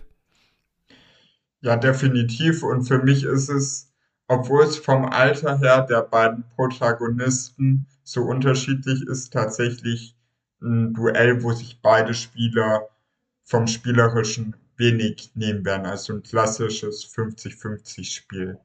Man muss jetzt bei Adam Gavlas natürlich sagen, dass er jetzt natürlich am Ende doch noch über die Pro Tour es zur WM geschafft hat, aber dass er da auch über die Saison hinweg seine gute Ausgangslage fast noch verspielt hätte wenn wir daran denken, dass er am Anfang des Jahres auch ein European Tour Viertelfinale dabei hatte, sich oft für die European, European Tour Bühne auch qualifiziert hat, oft auch dritte Runde bei den Players Championships. Das ist ein bisschen zerbrochen und dementsprechend wird es ein sehr ausgeglichenes Spiel, wobei der Sieger des Spiels aus meiner Sicht gegen Ryan Searle eher keine Chance haben wird, weil ich bei dem schon jetzt so eine leicht aufsteigende Form auch wieder erkenne. Ja. Ja. Das sehe ich auch so. Jetzt kommt so. der erste Upset. Du kündigst ihn an, dann, dann musst du natürlich auch äh, offiziell verkünden. Jose de Sousa, glaubst du, fliegt raus? Ja, gegen Simon Whitlock. Also Whitlock für mich in guter Form. Mit Pech finde ich schon auch im Achtelfinale beim Grand Slam gegen Barney rausgegangen, obwohl er wieder irgendeine Verletzung gehabt hat, soweit ich das weiß. Ähm, also De Souza, ja, auch aufsteigende Form, aber ähm, hat mich bislang bei Weltmeisterschaften nicht so überzeugt und Whitlock nicht nur mit dem World Cup-Sieg, sondern auch in den anderen Bereichen dieses Jahr hat er mich immer wieder überzeugt und mh, auch wenn Whitlock ja, glaube ich, bei den äh, vergangenen Weltmeisterschaften auch nicht derjenige war, der große Runs gefahren hat, aber ich glaube, dass er Christian Perez schlagen wird und äh, auch äh, knapp gegen José de Sousa die Nase vorn behalten wird. Das könnte fünf Sätze sein, aber da gehe ich auf Whitlock. Hm, spannend, spannend. Kurz, ganz kurz von dir, Philipp, glaubst du, wer macht's? De Sousa oder Whitlock? Also ich bin da ganz bei Kevin. Ich gehe auch mit Whitlock. Ich glaube, dass eher die nächste Section des Draws tatsächlich ein bisschen Konfliktpotenzial bieten könnte.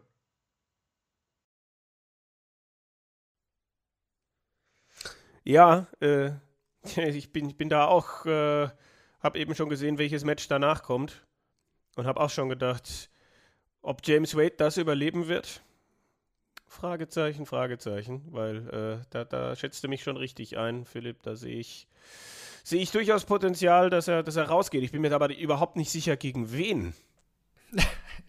Also, irgend- Irgendeinen von den beiden aus Jim Williams und Sebastian Bielecki Ja, genau. Also, äh, äh, äh, ich finde es total spannend, wer sich hier durchsetzt. Mm, würde dann Williams auch eher zutrauen, Wade rauszunehmen, aber Bia, Białecki ist ja schon auch jemand, bei dem wir wissen, was er, was er spielen kann. Also, ich würde mich hier trauen, festzulegen und zu sagen, auch Wade geht raus. Ja, in- interessant.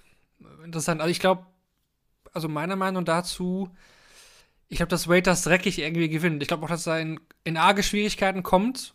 Vor allem nach seiner ja, Krankheit ist er ja wirklich nicht mehr der Wade, den wir wirklich hier auch so gelobt haben vor, vor diesem Vorfall. Ne? Also wir hatten ja gesagt, James Wade, äh, der so gut, so gut wie nie, der hat 100er Average gespielt, ne? Der war, der war im Scoring auf einmal stark und die Doppel kamen wie gewohnt. Ich, ich weiß nicht, ob ich das äh, Bialecki oder Tim Williams, ich weiß auch nicht, wer das von den beiden gewinnt, ehrlich gesagt. Ich bin da auch eigentlich total unein, uneins mit mir.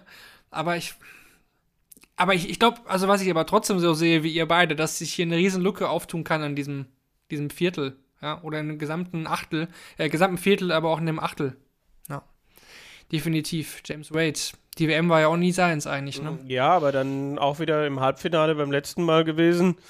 Also äh, abschreiben darfst du ihn nicht, aber die Auslosung ist nicht, äh, nicht einfach. Ähm, gut, ich weiß jetzt gar nicht, wie Philipp das jetzt in diesem Moment sieht, ob, ob, ob, ob du eher denkst, dass Wade weiterkommt.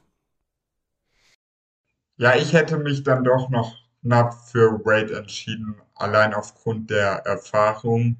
Und ich glaube, das könnte durchaus so ein ähnliches Spiel werden, wie wir es gegen Seigo Asada vor ein paar Jahren schon mal ähm, bei der WM erlebt haben. Also, dass es wirklich dann am Ende vielleicht sogar in den Tiebreak geht, aber dass Wade da einfach zur Stelle ist. Ich glaube jedoch, dass er einen ungesetzten Gegner dann in der nächsten Runde hätte, weil ich sehe tatsächlich William O'Connor als sein potenzieller Drittrundengegner. Wobei da natürlich auch von Clemens, O'Connor und Greaves es halt auch alle drei wirklich in die dritte Runde auch schaffen könnten.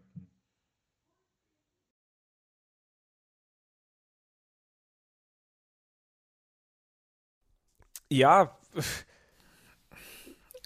Ja, es ist, also, puh, also das ist jetzt auch äh, also ich, ich, eine haarige Sache. ich, ne? ich wäre halt so weit gegangen und gesagt, äh, hätte gesagt, wenn Wade sein, sein erstes Spiel gewinnt, dann sehe ich ihn im Achtelfinale tatsächlich. Aber ähm, und auf der anderen Seite, wenn Wade rausgeht, ist es für jeden da eine Chance. Für, für einen Williams, für einen Białecki, für Gabriel Clemens.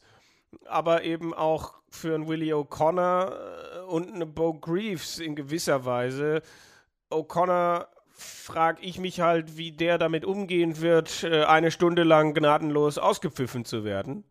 Weil ich mich da dann Super Punkt. an, an, an die European Darts äh, Championship erinnere, 2018 in Dortmund, wo er gegen Max gespielt hat, Freitag Nachmittag. Das bedeutete in der Westfalenhalle noch nicht, die waren längst nicht ausverkauft, aber es waren trotzdem, glaube ich, 3.000, 4.000 Leute.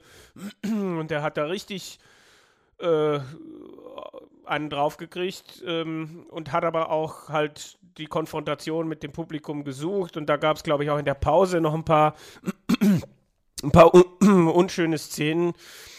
Und da muss er sich wirklich vorbereiten auf diese Geschichte mit Greaves, vielleicht sogar auch mit, mit solchen Sachen trainieren, weil ansonsten kann sich so ein Hitzkopf wie er auch ordentlich ins Ausschießen und wenn Greaves halbwegs ihr A-Game spielt, kann sie da auch durchkommen. Ich weiß halt nicht, wie viele gute Spiele am Stück Bo Greaves machen kann und äh, ob sie mit dieser Atmosphäre dann so umgehen kann, ob das sie so tragen kann wie eine Fallon Sherrock. Das sind Fragen, die für mich äh, schwierig ähm, zu beantworten sind. Also es ist ein Albtraum, das hier zu tippen, wer, äh, wer hier durchkommt. Also mh, ich glaube, dass ein Gabriel Clemens äh, mit einem Willie O'Connor schon auch Probleme hätte, weil wenn der die, die Hürde Greaves nehmen kann, auf der anderen Seite glaube ich auch, dass Gaga das nicht so mag, wenn die ganze Halle gegen ihn ist, wenn er gegen, gegen Bo Greaves spielen würde.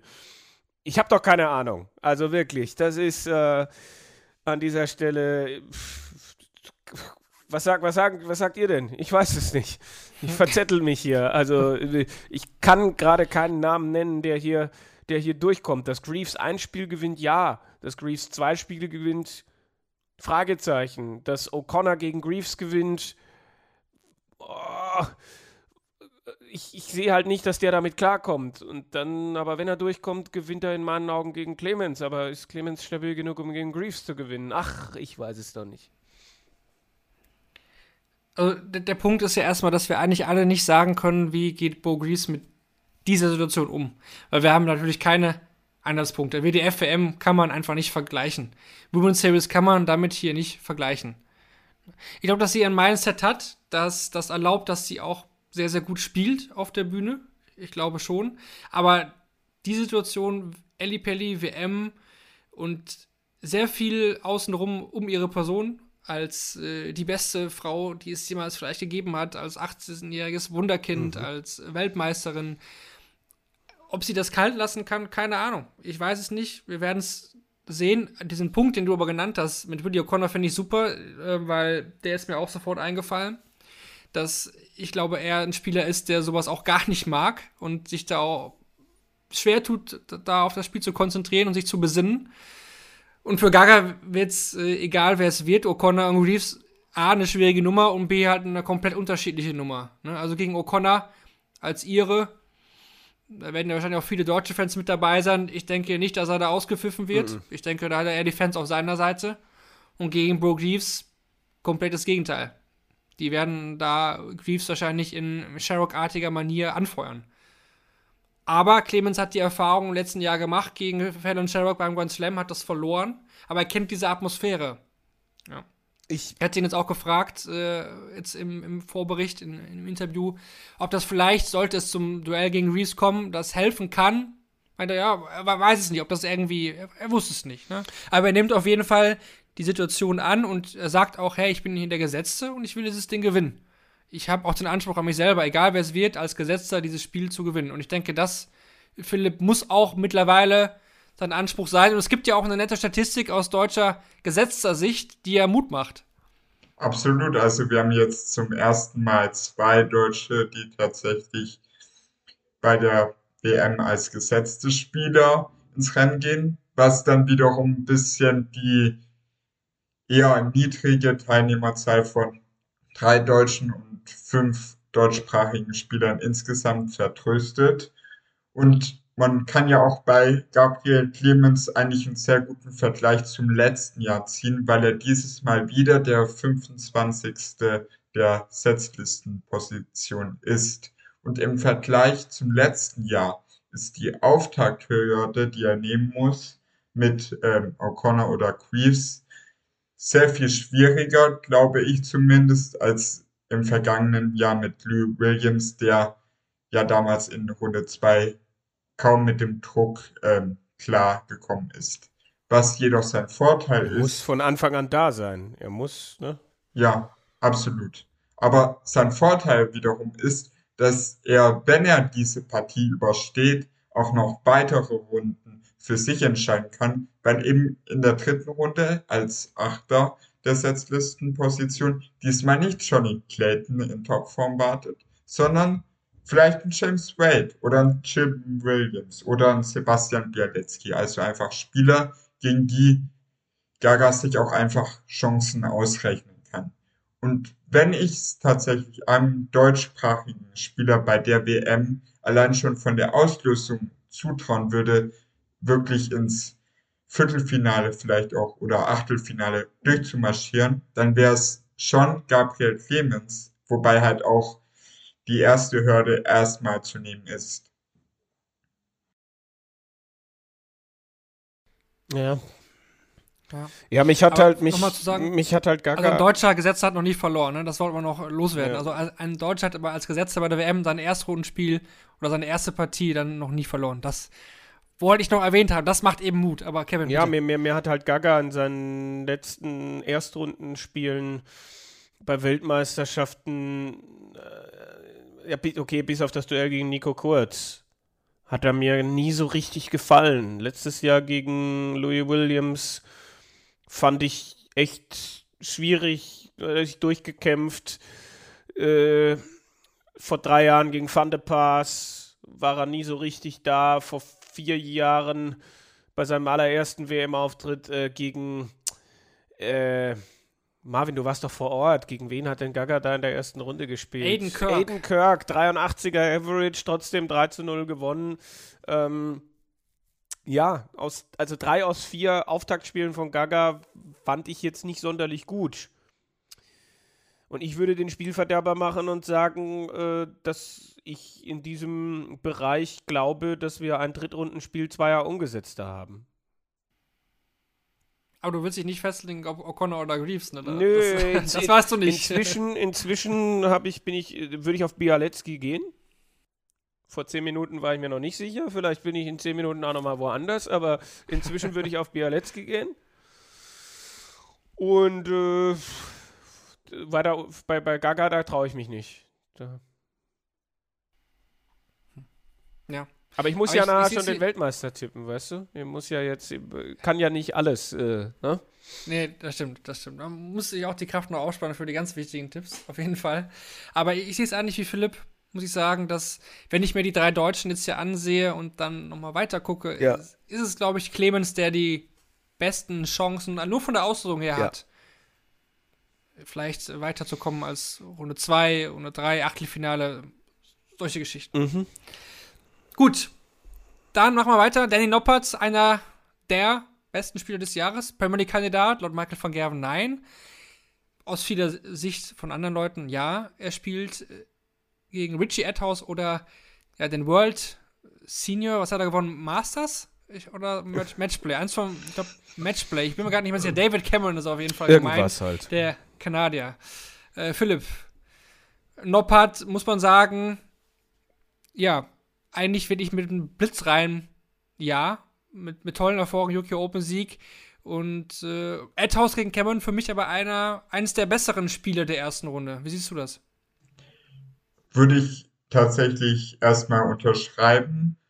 Bei Richie Adhouse weiß ich halt nicht, was mich da erwartet. Zum einen hat er jetzt den Grand Slam Qualifier gewonnen, dann aber beim Grand Slam of Darts selbst nicht so gut performt, jetzt wieder bei den PC Finals ein Ausrufezeichen gesetzt. Also da sind durchaus auch Schwankungen drin. Hat man ja auch letztes Jahr bei der WM direkt an Tag 1 gesehen, wo er erst im Erstrundenspiel so viele Darts auf Doppel verpasst hat und dann gegen Gavin Price auf einmal, zumindest zu Beginn, voll da war.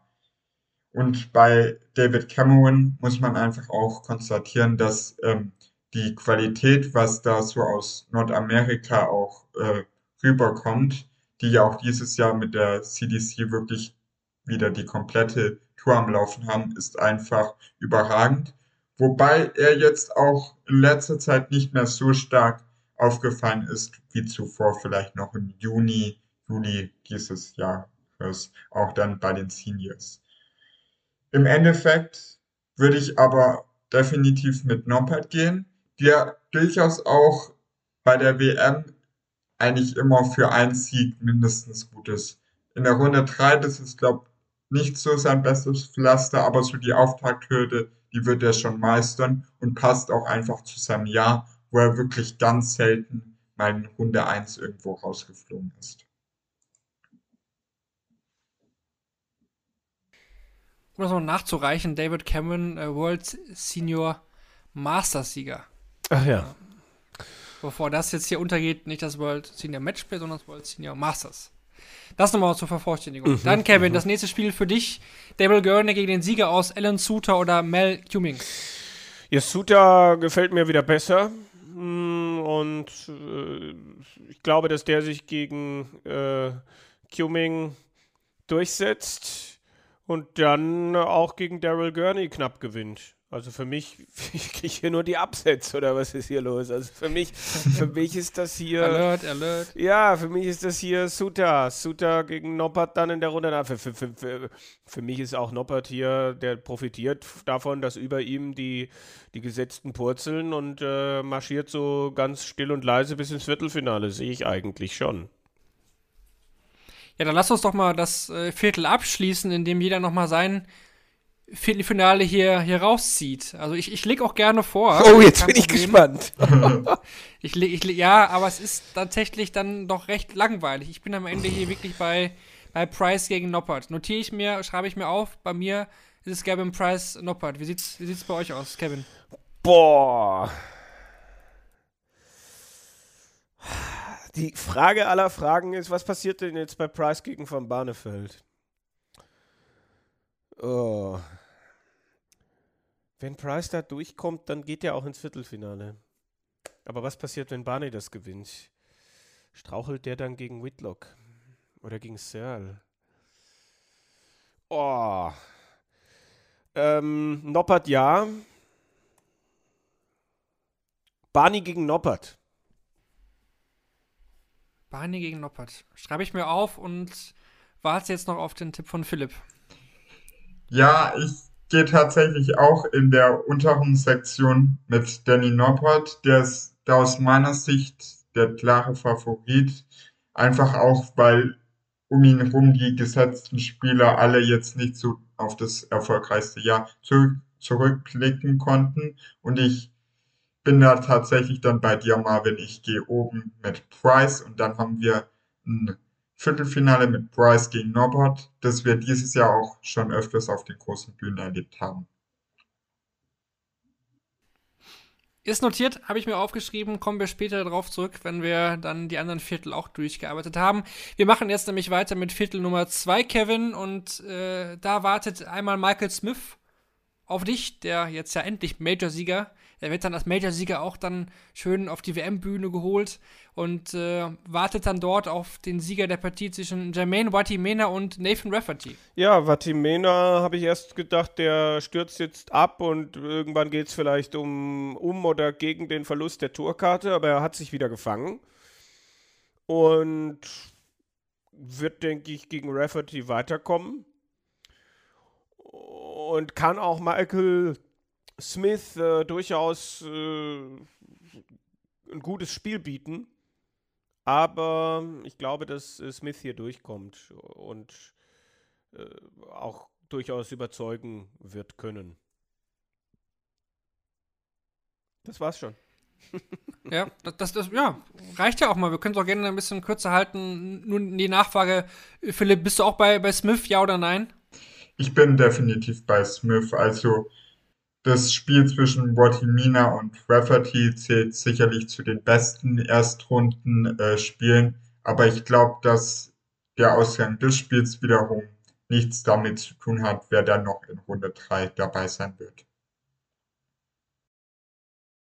Dann haken wir dieses Spiel ab und dann kommen wir zum zweiten deutschen Starter. An 29 gesetzt, zum ersten Mal bei der WM gesetzt. Das ist Martin Schindler, der sein bestes Jahr ever spielt. Wir haben es ja oft genug äh, betont. Auch die hitzige Diskussion zwischen Kevin und Lutz, äh, die, die können wir jetzt heute nicht führen, aber vielleicht kommen wir dann während der WM nochmal äh, dazu. Aber im Grunde war uns ja eigentlich, dass zumindest Martin eine super Saison spielt, ob es doch hätte besser sein können, sollen, müssen, äh, da mal hingestellt. Aber er wartet auf den Sieger der Begegnung zwischen Martin Lukman und äh, Nobuhiro Yamamoto aus Japan, Philipp. Und da gibt es wahrscheinlich einen klaren Favoriten und ich denke, dann wird es gegen Martin Lukman gehen aus Schindler Sicht, oder? Ja, das ist für Martin Schindler tatsächlich ganz angenehm, dass er schon relativ sicher weiß, im Gegensatz zu Clemens beispielsweise, wer ihn da in Runde 2 erwarten wird, obwohl natürlich das jetzt nicht der Wunschgegner von ihm war, wieder gegen Martin Lugmann ran zu müssen, der ihn ja dieses Jahr auch durchaus auf der European Tour auch schon mal das ein oder andere an Nerven gekostet hat. Wenn man jetzt sich jetzt so das Draw anguckt, ist es fast gar nicht so der ganz große Vorteil, gesetzt zu sein für Martin, was ich eigentlich echt schade finde, weil er sich eigentlich für so eine tolle Saison jetzt auch belohnen muss. Aber Lukman hat einfach die Stärke von manch anderen Spielern mit Setzposition, also eher niedrigerer Setzposition. Danach könnte es gegen Smith rangehen. Deswegen, es ist schwierig, aber Martin Schindler hat halt auch noch nie ein WM-Spiel gewonnen, ne? Ich Mhm. muss zum zweiten Mal die deutschen Fanherzen enttäuschen, glaube ich, hierbei. Mhm. Mhm. Ja, hört man nicht gerne. Hört man nicht gerne natürlich. Aber kann Kevin Mut machen? Kannst du Mut machen? Mm, Also ich, ich sehe das, was äh, Martin dieses Jahr getan hat, als, als äh, spannende Lernkurve an, mm, die, wenn er sie vernünftig äh, einsetzt, genau zur WM vielleicht da ist, wo sie sein soll. Also es wird nicht einfach gegen Martin Lugman, es wird eng gegen Martin Lugman, aber ich glaube, dass Martin sich hier knapp durchsetzt. Das, also diesmal glaube ich an Martin. An welchen? Ah, Martin Schindler. Ja. Ja, hoffen wir mal. Hoffen. Also ich würde es eben gönnen, das wäre einfach eine schöne, schöne Geschichte. Auch zur Abrundung Ah, des Jahres. und dann ne? ohne Druck eigentlich in dieses Spiel gegen Michael Smith gehen zu können und mal sehen, wie sehr er den entnerven kann oder auch nicht. Äh, das das würde ich einfach gern sehen. Und für Martin ist es ja jetzt auch, glaube ich, von der Ansetzung her nicht so cool, so am Abend des 23. äh, Dezember zu spielen. Ähm, weiß ich gar nicht, ob er dann überhaupt noch nach Hause kommen würde am 24. Vielleicht ja, aber das wird er sich vielleicht auch nicht antun. Das heißt, ähm, ja, sehr spät anreisen. Du hast schon ganz, ganz viel am Fernseher gesehen und so weiter. Das ist, glaube ich, auch nicht einfach. Das stimmt wohl. Das stimmt wohl. Gut, du bekommst direkt die nächste Partie. Kevin von mir, Joe Cullen gegen Ricky Evans oder Fallon Sherrock. Ähm, da wollen wir jetzt nicht mehr sagen, wie die zur WM gekommen ist. Das hatten wir auch hier ausführlich diskutiert. Aber Ricky Evans ist eben der Gegner von Fallon Sherrock. Wird er Ähm, mit Baby Shark einlaufen? Da ist es dann mit Kyo Suzuki, ist die Frage. Verkleidet, die ja das auch das Lied hat. Ach so. Nein, nein. ah. Okay. Äh, ja. Was, was können wir denn von Sherrock aus deiner Sicht sportlich äh, erwarten? Man, die Story außenrum ist ja sowieso. Äh, Das, ja. das kann sie nicht. Bekannt. Das kann sie nicht alles wegdrücken. Das glaube ich nicht. Ähm, der Zauber der Queen of the Palace ist so ein bisschen verflogen. Spätestens seit den eher mauen Auftritten auf der World Series in diesem Jahr. Ähm, ja, und, und, und wie wird sie empfangen werden? Wie sehr hat das normale Ellie Pelli-Publikum das alles mitbekommen? Ähm, maximal eine Runde, die sich hier übersteht. Wenn überhaupt. Ähm, Ricky Evans wirft so schnell, dass ihm das vielleicht alles gar nicht so was anhaben kann, selbst wenn da wieder die Halle komplett gegen ihn sein wird. Also ich glaube, dass sich Ricky Evans knapp, vielleicht so knapp wie letztes Jahr Steve Beaton gegen Fallon Sherrock durchsetzt. Mm, und Cullen ist für mich nach wie vor nicht so stabil. Und Cullen habe ich auch nicht auf dem Zettel, was meine WM-Favoriten betrifft. Ich würde nicht sagen, Joe Cullen wird bei dieser WM mit gar nichts etwas zu tun haben, wie ich das in, Das würde ich so nicht sagen. Oh. Oh. Ähm, er, er, er, wird sich gegen äh, Ricky Evans durchsetzen. Wenn da keine Einwände kommen, würde ich sagen, ein Spiel weiter, Philipp, du hast die Partie Damon Hatter an 20 gesetzt gegen oh. Adrian Lewis oder Daniel Larsson. Ein, ein alter Freund dieses Podcasts hat mal gesagt, Daniel Larsson nie was erwartet, nie enttäuscht worden. wie, wie hältst du es dieses Jahr? Ist es auch so, dass du da Lewis ganz klar dann gegen Hatter spielen siehst? Also ich erwarte von Daniel Larsson auch nicht viel mehr. Er ist so ein typischer Spieler, der sich jedes Jahr irgendwie so über die internationalen Qualifier zur WM spielt, aber da jetzt auch selten wirklich so heraussticht. Also das wird aus meiner Sicht eine klare Nummer für Adrian Lewis. Und die zweite Runde würde dann natürlich schon viel spannender werden, wenn es da dann tatsächlich zum Duell gegen Hatter, also zum Duell zwischen Hatter und Lewis kommt. Und da würde ich tatsächlich auch mit dem un ungesetzten Spieler gehen. Auch einfach, weil wir, glaube ja. ich, Joe Kine gegen mhm. Dame Hatter dieses Jahr auch schon zu oft gesehen haben. Ich glaube, da kommt ein bisschen mehr Abwechslung diesmal rein. Ich habe immer Bock drauf.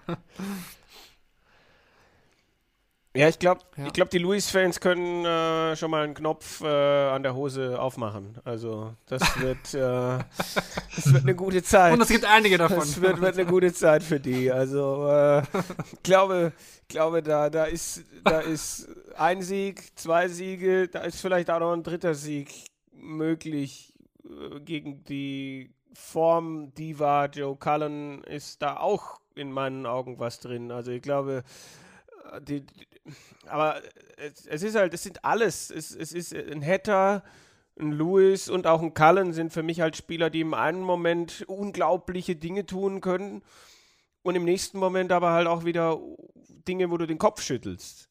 Und, und, und Lewis natürlich, also ich kann mir auf der anderen Seite nicht vorstellen, dass er einen ganz großen Run schiebt, aber über Hatter kann er schon drüber kommen. Dann machen wir weiter mit dem nächsten Achtel. Und da haben wir auch den letzten Deutschen dann auch schon versteckt. Die Rede ist von Florian Hempel. Er spielt in der ersten Runde gegen Keegan Brown dieses Jahr ein Players Championship gewonnen. Sonst aber er, ja, kam gar nicht so viel. Und es würde dann im Falle eines Erfolges Luke Humphreys warten. Kevin, ich habe die Vorschau zu Florian geschrieben und habe da eigentlich dann so ja, vom Tenor gesagt, also Brown, das kann er und soll er vielleicht auch gewinnen, aber gegen Humphreys äh, wird es halt brutal schwer. Ja, also Brown für mich auch jemand, der, wo ich jetzt gar nicht so genau weiß, wie da die Bühnenform ist, weil Fakt ist, er hat dieses Jahr, glaube ich, kein einziges Mal auf der Bühne gespielt. Das gilt aber. Pinto hat er, glaube ich, schon. Bitte? gespielt. Pinto ja, genau, schon, okay. Zumindest. Ich meinte eher, eher äh, TV-Bühne, glaube ich. Aber Flo halt auch nicht. Ja? Also so, so bis auf äh, UK Open Frage. UK Open gegen, gegen Lukas Wenig, war glaube ich auf der Hauptbühne. Oh also Flo's Formkurve zeigt zum Ende des Jahres nach oben ähm, und ich glaube schon, dass er mit Keegan Brown fertig wird. Ähm, das muss auch gar nicht das Fünfsatzspiel unbedingt sein. Aber gegen Humphreys, Humphreys ist so stabil geworden. Humphreys war schon zweimal bei der WM im Viertelfinale, dreimal bei der WM im Viertelfinale. Ähm, der wird sich von Flo Hempel, glaube ich, nicht erschrecken lassen. Leider nicht. Philipp, jetzt, jetzt sag uns bitte, dass du wenigstens hier einen deutschen Sieg mal auch äh, ja, in deiner Prediction hast. Ja, also eine WM ohne deutschen Sieg wäre, glaube ich, gar nicht möglich. Also ich, das müsste ich auch noch mal nachgucken, wann das das letzte Mal der Fall gewesen ist. Also ich gehe hier auch mit Florian Hempel, wobei es für mich tatsächlich nicht so eindeutig ist, wie einige es in den Medien gerade beschreiben. Das ist durchaus ein sehr ausgeglichenes Spiel, aber die Formkurve spricht für Florian Hempel, obwohl er weniger Geld auf der Pro Tour eingespielt hat. Und in der zweiten Runde gegen Luke Humphreys ist aber Schluss. Ich glaube, dass es da so einen gewissen Zweitrundenflug bei den Deutschen geben wird dieses Jahr und dass Luke Humphreys einfach auch wegen der Bühnenerfahrung, die er in diesem Jahr gesammelt hat, da klar durchmarschiert. Dann gibt es für dich die nächste Partie. Wir nehmen weiter Fahrt auf. Und zwar geht es weiter mit Vincent van der Voort gegen den Sieger aus Cameron Menzies und Diogo Portela aus Brasilien. Ich gehe in der Runde 1 mit Cameron Menzies, der sich gegen Diogo Portela durchsetzen wird. Auch wenn das aus meiner Sicht durchaus ein Fünfsatzspiel werden könnte, weil Cameron Menzies jetzt auch Debütant bei der WM ist und Diogo Portella in den letzten Jahren schon auch immer wieder einen besseren Eindruck bei der WM gemacht hat, auch letztes Jahr gegen Aaron Suter. Also das Spiel sehe ich gar nicht so eindeutig. Ich glaube aber tatsächlich, dass Cameron Menzies durchaus auch in die dritte Runde einziehen kann, weil ich Vincent van der Voort jetzt auch nicht so als konstant wahrnehmen dieses Jahr. Gerade bei den Players Championships hat er mir gar nicht gefallen. Auf der European Tour lief es ganz gut, auch gegen Martin Schindler. Aber trotzdem sich hier Cameron Menzies vorne und dann in einem Duell gegen Luke Humphreys. Ich habe die WM, die letzte WM ohne deutschen Sieg gefunden. 2014. Ähm, da haben wir André Welge gehabt, der in der Vorrunde rausgegangen ist. Shorty Seiler gegen Kevin Painter und äh, Max Hopp war auch noch dabei, der da verloren hat äh, gegen Robert Thornton.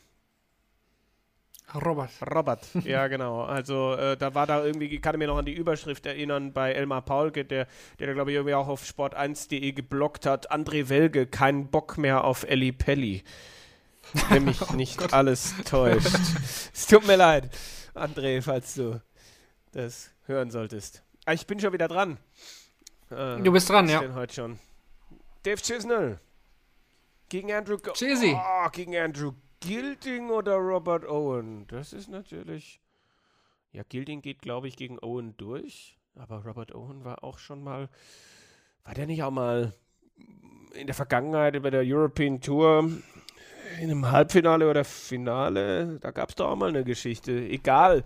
Ich glaube, UK Open war das doch mal dieses verschneite Ach, UK Open, oder? Dieses komische auch noch, ja, wo, wo die hinter verschlossenen Türen gespielt haben, wo Fans noch. Oh, ja, Halbfinale 2018, ja, ja. ja. Aber, ja. Gegen Catby? Oder gegen Gary N? Egal. Ähm, nee, äh, Gilding kommt durch gegen Owen. Und, ähm, tja, Chizzy kann hier durchaus stolpern. Aber ich glaube, er kommt gerade so durch. Chizzy kommt gerade so durch. Auch weil er dieses Jahr wieder ein bisschen stabiler geworden ist. Philipp, auch wahrscheinlich Gilding eher äh, über Owen und dann gegen Chizzy. Ist ja auch ein Duell der Gegensätze. Ne? Also Chizzy, ja, er wirft sehr schnell und Gilding hat halt eben seine besondere Routine das kommt wahrscheinlich ein, ein Shizzy jetzt auch nicht so entgegen. Es sei denn, du sagst jetzt, du hast wahrscheinlich eine Statistik parat, die sagt, dass Shizzy gegen langsame Spieler doch besser klarkommt, als ich jetzt erstmal behaupten würde. Nee, also das könnte natürlich durchaus ein Problem werden für Chizzy. Wobei bei Gilding durchaus auch das Problem die lange Distanz werden kann. Wir haben es dieses Jahr bei ihm ein paar Mal erlebt, beim World Match Play, beim Grand Prix, dass er eigentlich ein Spiel so auf seiner Seite hat auf der großen Bühne, aber es dann irgendwann abgibt. Und ich glaube, das könnte auch hier passieren. Vor allem, wenn Chizzy über das Scoring so eine Wucht entfachtet, entfacht, dass Gilding da auch nicht hinterherkommen kann. Und deswegen gehe ich hier mit Dave Chisnell.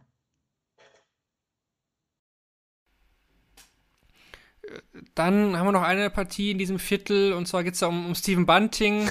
Kevin Barth hat mal hier in diesem Podcast gesagt, äh, der wird bei der WM mit rein, man gar, gar nichts zu tun haben oder gut, ja, irgendwas überhaupt gar nichts zu tun haben. Ähm, zu bekommen wird es ja erstmal mit äh, Gerd Nentjes oder mit Leonard Gates, finde ich, find ich recht spannend, Philipp. Leonard Gates war jetzt ja auch beim äh, Grand Slam mit dabei, hat da er geglänzt mit äh, schwachen Rechenkünsten. Ähm, siehst du ihn trotzdem gegen Red Nantjes vor und wie wird es dann gegen Steven Bunting aussehen? Er hat zwar mit schlechten Rechenkünsten geglänzt, aber definitiv nicht mit seinem Finishing. Und das ist auch hier der Grund, der Grund, warum ich Gerd Nantjes vorne sehe, dass sich dieses Jahr tatsächlich auch auf der Pro Tour super entwickelt hat, auch in den Top 50 der Pro Tour äh, der Players Championship Order of Merit, so es richtig stand. Und ich traue Gerd Mentjes hier tatsächlich auch mal wieder als ungesetzter Spieler den nächsten Schritt zu. Weil Bunting in der zweiten Runde der WM nie so diese Souveränität hat, die wir von den besten Spielern, von den Top 16 der Setzliste kennen. Oft ist es bei Bunting in Runde 2 ein Dreisatz, äh, ein Fünfsatzspiel und es ist da eigentlich oft mehr Zufall als wirklich Verstand, wer da durchkommt. Und ich glaube, dass es Gerd Nenkjes in einem durchaus langwierigen Spiel für sich entscheidet und damit in die dritte Runde gegen Dave Chesner einzieht. Also noch eine Überraschung praktisch in der Section. Aber ich glaube, ja, ja. Haben, haben, wir, haben wir alle denselben Viertelfinaltipp? Also es lacht einen doch Smith gegen Humphreys an. Ja, also. total. Also mich auf jeden Fall. Mhm. Einnahmen dürfen wir da. Also dich auch, Kevin? Ja, mich auch. Sorry. Also definitiv. Ja. Äh, ja. Aber welchen Namen dürfen wir nicht vergessen? Aus meiner Sicht könnte Dave Chisnell tatsächlich das Duell verhindern. Also das wäre ja dann auch ein mögliches Achtelfinale gegen Humphreys. Das es letztes Jahr auch schon ohne Corona, ohne den Ausfall von Dave Chisner in Runde 3 gegeben hätte. Und ich sehe das tatsächlich nicht so eindeutig, wenn es zu diesem Achtelfinale kommen sollte, weil Chisner schon auch immer wieder so ein Spiel drin hat, wo er seinen Gegner an die Wand spielen kann. Also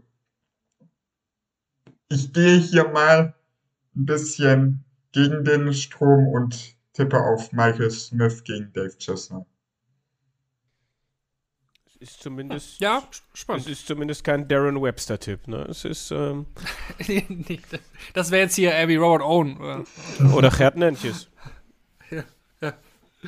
Ja gut, dann haben wir die obere Hälfte zumindest schon mal durch, aber wir machen keine Pause, Kevin. Wir gehen nämlich direkt in die untere Hälfte rein und das tun wir mit Peter Wright, dem aktuellen Weltmeister, der den ersten Abend natürlich äh, ja, gewidmet wird. Er wird da sein Erstrundenspiel als amtierender Weltmeister oder sein erstes Spiel, ja, das Zweitrundenspiel, bestreiten gegen den Sieger aus äh, Mickey Menzel und äh, Ben Rob. Die Frage ist bei White, wir hatten es ja auch bei der letzten Folge schon, wie, wie, wie geht es ihm, wie geht es seiner Frau, wie sehr schafft er es sich auf diese WM zu konzentrieren. Klar, aber ich glaube, mit der Auslosung, zumindest mit dieser hier, hat man ihm durchaus einen Gefallen getan. Also ich sehe nicht, dass Mansell oder Rob ihm auch mit B-Game gefährlich werden.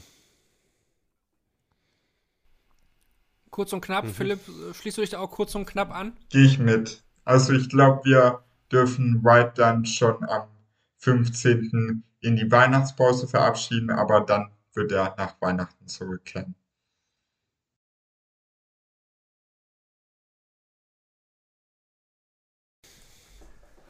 Gegen wen ist die Frage? Drei Namen hätte ich dann Boah. zur Auswahl für euch. Das ist äh, zum einen der an 31 gesetzte Belgier Kim Halbrechts und äh, ja, er spielt gegen Keen Barry oder Grant Sampson. Grant Sampson, der südafrikanische Qualifier, unter anderem da, aber immerhin äh, Devin Peterson geschlagen.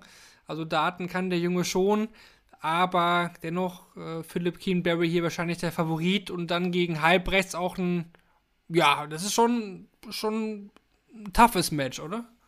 Ja, ich glaube, ähm, Kim Halbrechts wird sich über die Auslosung nicht so sehr gefreut haben, weil Keen Barry auch jetzt wieder bei den Players Championship Finals angedeutet hat, welches Potenzial er hat. Die Frage ist halt nur, ob er es auch mal außerhalb von Minehead auf die Bühne bringt, sozusagen.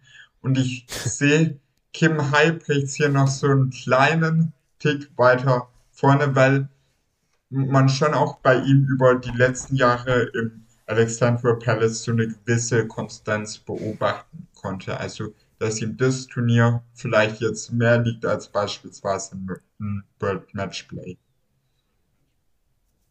Mhm.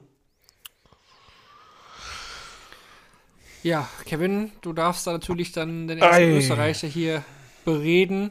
Du hast ja auch ein ausführliches Interview mit Robert John Rodriguez geführt, da hat er auch viel verraten, auch über das erste besondere Match gesprochen, ne, gegen Lawrence Illigan äh, von den Philippinen. Wir kennen seine Wurzeln von Robbie John, wir kennen auch ähm, seine emotionalen Geschichten in diesem Jahr.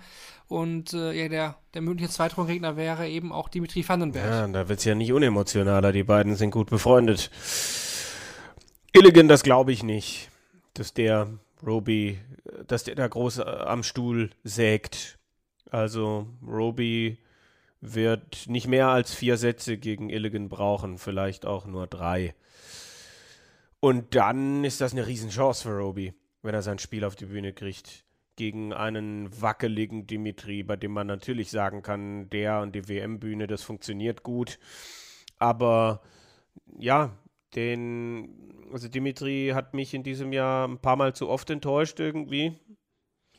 Und auch Roby ist für mich jetzt reif für das zweite gute Spiel, dass er mal zwei gute Spiele macht. Wir kennen ja die Statistik von Darts Oracle, dass äh, Roby, wenn er verloren hat, bis auf ein einziges Mal bei der WM immer unter 90 gespielt hat.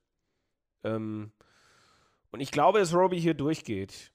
Und ich glaube, dass er dann eine Riesenchance hat gegen wen auch immer.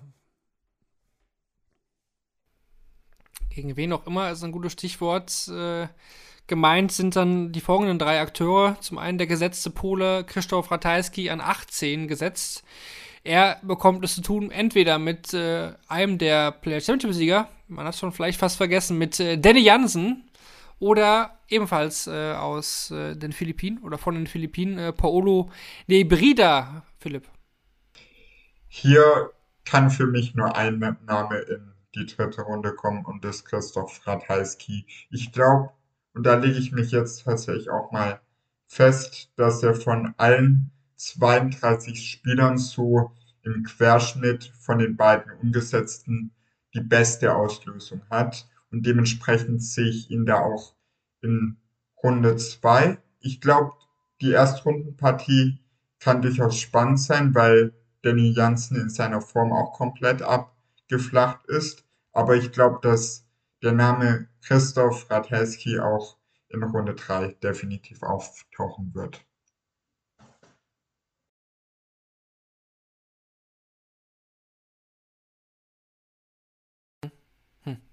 Gut. Äh, Einwände, Kevin, wenn nicht, Nee, äh, falls nee, nee, nein, alles dann gerne weiter mit der nächsten Partie.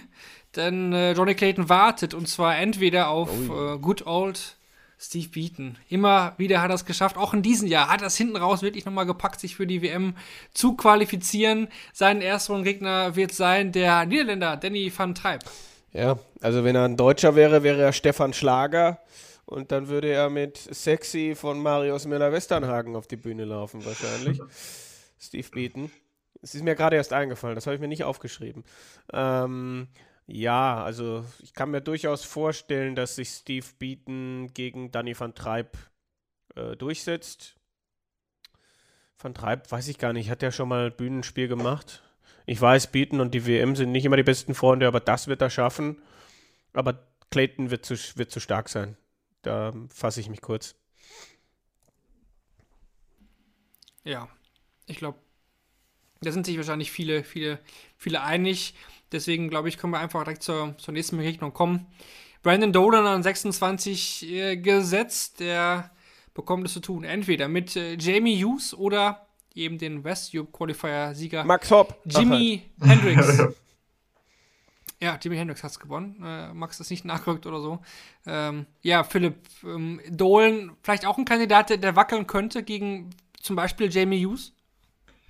Genau so ist es. Also Huge wäre für mich fast der leichte Favorit sogar gegen Brandon Dolan, weil er jetzt auch bei den Players Championship Finals einen ganz guten Eindruck wieder gemacht hat, obwohl seine WM-Bilanz sicherlich auch nicht vielen spricht.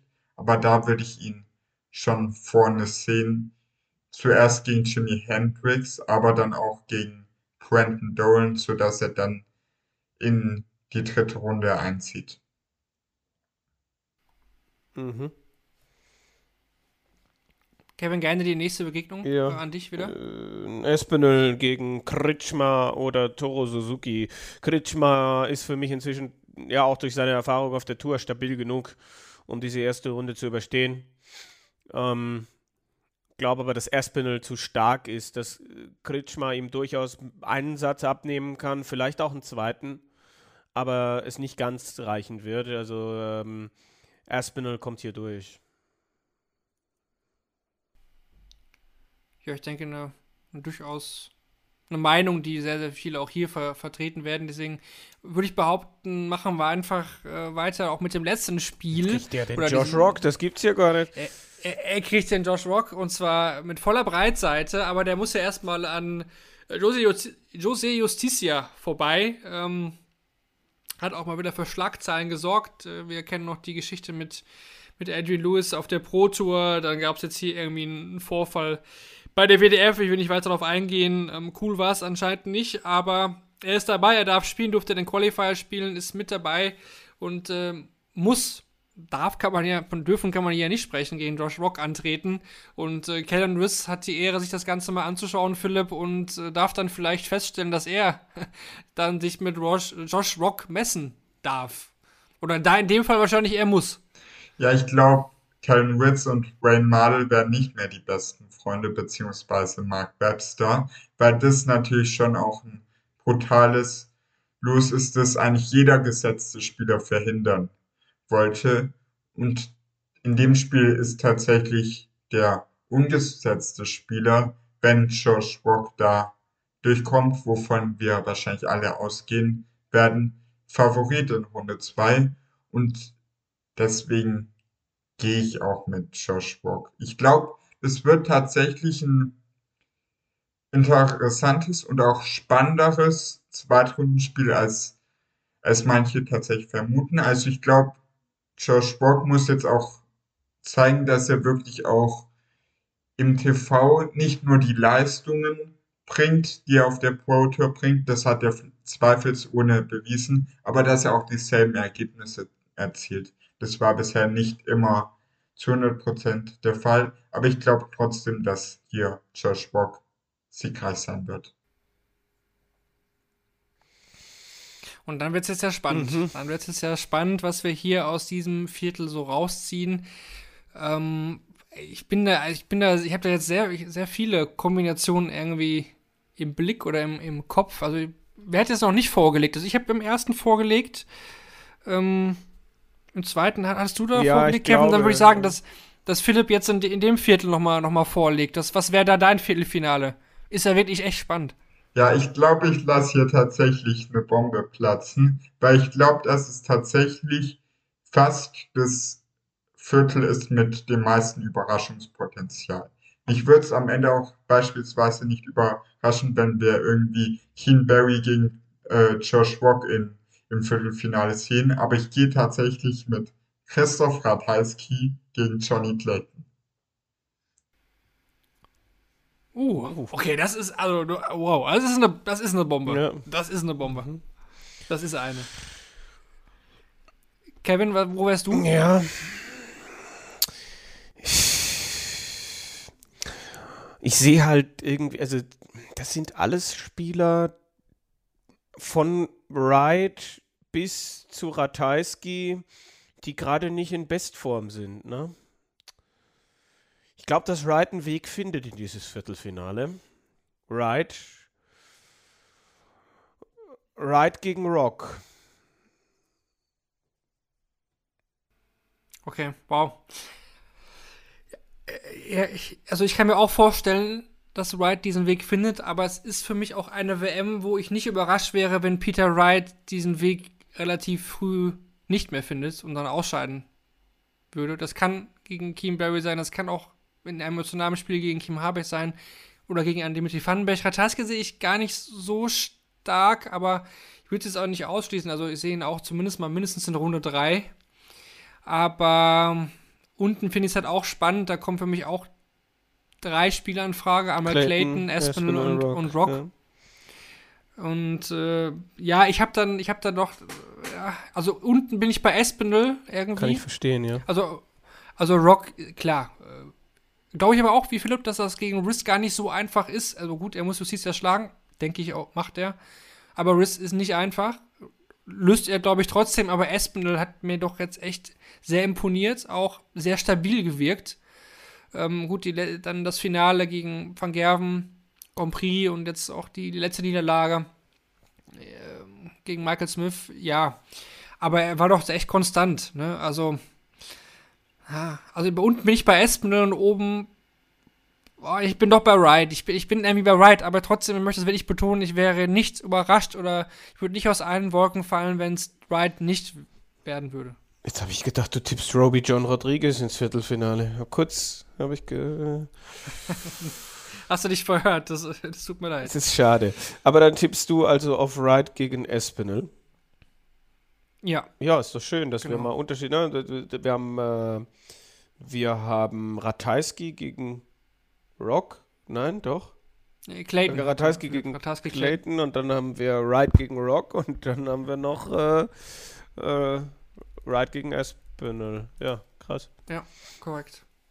Ja gut, dann starten wir durch. Wir biegen auf die Zielgerade ein und zwar kommen wir jetzt zum letzten Viertel, angeführt von äh, Michael van Gerven. Der ist an drei gesetzt und wartet entweder auf seinen Landsmann Nils Sonnefeld oder den Waliser Louis Williams, Kevin. Ja, ich glaube, das wird Sonnefeld sein.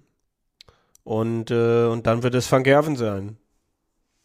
Also, glaube, es kann mir, kann mir überhaupt nicht vorstellen, dass Van Gerven irgendwie Probleme haben wird. Ja, kann ich, kann ich mir auch nicht. Ich weiß nicht, Philipp, schrei jetzt laut, wenn du denkst, dass du da wieder einen großen nee. Upset siehst. Wahrscheinlich nicht, ne? Wahrscheinlich nicht. Ansonsten kannst du uns jetzt den nächsten Upset geben. Ja. Gerne, wenn, wenn du der Meinung bist. ja, hier gehe ich tatsächlich mit der Überraschung. Also Mike de Decker ist für mich tatsächlich nach den jüngst gezeigten Leistungen ähm, mit dem Proto Halbfinale auch bei den Players Championship Finals gut un unterwegs. Tatsächlich ein klar überdurchschnittlicher Pro Tour Qualifikant und ich sehe ihn nicht nur gegen Jeff Smith, sondern dann auch potenziell gegen Mensur Suljovic vorne. Das, das gerade auch ein Spieler, der, was die 180er und auch die Quote an 180ern pro Leg angeht, zu, durchaus zu den Top 10 der PDC in dem Jahr zählt. Und wenn er das tatsächlich dann auch mal auf die Bühne bringt, sehe ich ihn hier klar in einem Duell zwischen MVG und MDD sozusagen. Das, ja. erste, das erste European Tour Match von Mark de Decker war übrigens gegen Menzo Suljovic 2015 in Düsseldorf. Wow. Mit Matchstarts für Stark. de Decker und einem 6 zu 5 Sieg für Mensur. Ich kenne jemanden, der im Publikum saß und sich heißer geschrien hat bei dem Spiel. Deshalb ähm, weiß ich das so genau. Äh, lustig. Ich wäre auch auf ein Upset gegangen, aber ich hätte Jeff Smith äh, gesehen, really? der, der da äh, in die dritte Runde geht. Aber also wir uns ja zumindest einig, dass wir leider Gottes wiedersehen, dass Menzo Suljovic und die WM nicht die besten Freunde werden.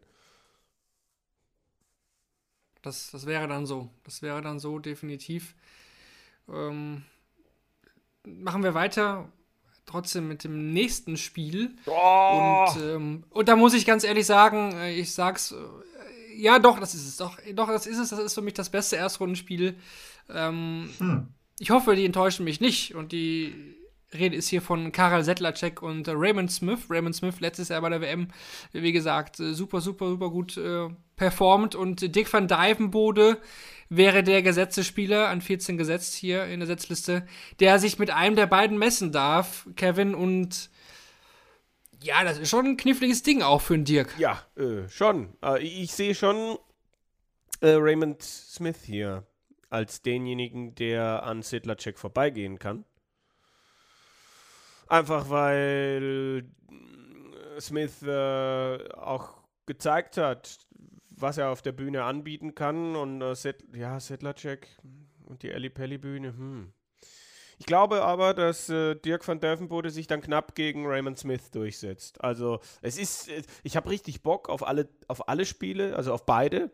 Und glaube auch, dass das cool wird, aber ich gehe hier nicht mit der, mit der Überraschung. Also Dirk kommt hier durch für mich. Also ich bin eher bei Sedlacek, ich weiß nicht, Philipp. Also äh, bei Sedlacek gegen Smith und dann kommt Dirk durch, ja, das, das wollte ich so sagen. Philipp, ähm, weil das so ein enges Spiel ist, da nochmal deine Einschätzung Ich auch? glaube, es wird tatsächlich Raymond Smith machen wegen der Leistung im letzten Jahr. Und dann gegen Dirk? Gegen Dirk, glaube ich, wird es eher eindeutig werden.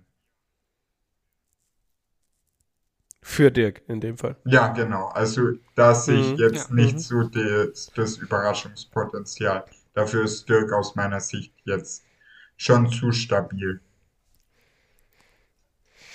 Na, ähnlich sehe ich das bei Ross Smith mit der Stabilität. Weil ich bin schon gespannt auf John O'Shea irgendwie. Als äh, ehemaligen World Masters Champion, oder? Ja? Ja, Siehste? laufen gerade übrigens, äh, zum Zeit, also die, jetzt an diesem Wochenende, wo es jetzt auch Hm, rauskommt. Stimmt.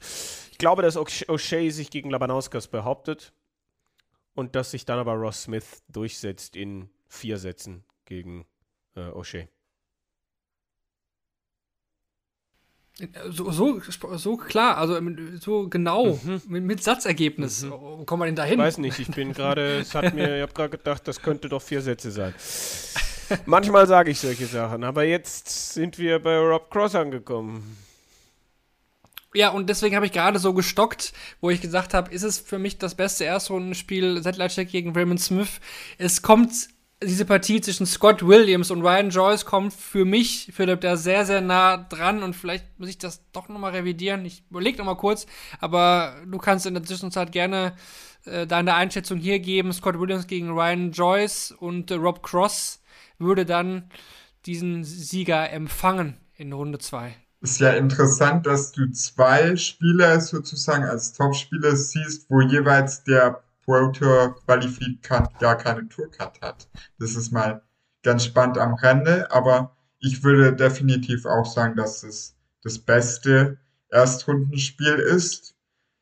Mit offenem Ausgang, weil das Spiel halt auch aus zwei Perspektiven betrachtet werden kann. Zum einen hat Scott Williams, das muss man einfach ganz klar so konstatieren, die bessere Saison gespielt als Ryan Joyce. Deswegen ist es auch hier diese Konstellation geworden. Und allein von den World Tour Ergebnissen muss man ihn auch favorisieren.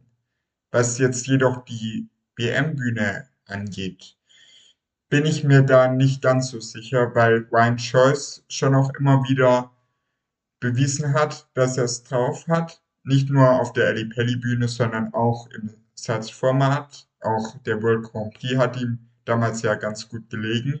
Und deswegen ist es tatsächlich eines der sch sch am schwersten zu tippenden Erstrundenspiele. Aber ich gehe mit Scott Williams, der sich durchsetzen wird, aber gegen Rob Cross verlieren wird. Da muss ich tatsächlich wieder auf die PC Finals verweisen, die bei mir den letzten Ausschlag dafür gegeben haben, dass Rob Ross wieder echt eine gute WM fast zum ersten Mal seit seinem Weltmeistertitel hinlegen wird.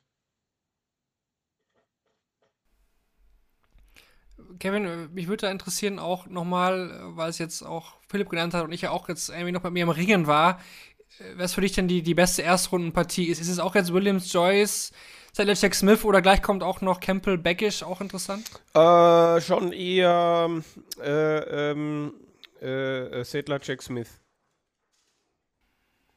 Aber es ist knapp. Okay. Es ist knapp. Aber Cross siehst du auch Ja, weiterkommen. Ja, Obwohl Williams ja schon ein spannender Charakter ist. Ne? Also ich definitiv. finde irgendwie. Also, äh, ich sag mal, wenn der am Ende hier durchkommt, dann würde ich jetzt nicht sagen, ich bin total überrascht. Ich traue trau Mhm. halt Williams, wenn er, wenn er einen weiter ist, äh, eher zu Cross zu schlagen, als dass ich es Joyce zutraue. Ja, ist ein Punkt. Ist ein Punkt. Aber was traue ich mir Ja, ich zu, ja? Ja. Das ist die Frage, ich habe gerade schon genannt, Matt Campbell gegen Danny Baggish, also ein Duell zwischen einem Kanadier und einem US-Amerikaner. Gab's das schon mal Das würde ich bei auch- der WM? Nein, ich glaube nicht. Nordamerikaner. Also, würde mir jetzt auch- Duell stark. Sehe ich. Gegen Mervyn King. Ja, also ich habe jetzt so im Ohr, dass Bergisch gesagt hat, wenn ich die Tourkarte verliere, gehe ich nicht mehr zur Q-School. Schade, weil ich glaube, dass er gegen Campbell verlieren wird. Und ich glaube, dass Campbell auch King schlägt. Weil. Muss ich das begründen? Weiß nicht. King sehr unauffällig, finde ich, dieses Jahr unterwegs gewesen. Klar kann der immer wieder mal nochmal einen raushauen, aber ich glaube, dass Campbell ihn äh, knapp schlägt. Fünf Sätze, mindestens sechs Legs im fünften Satz.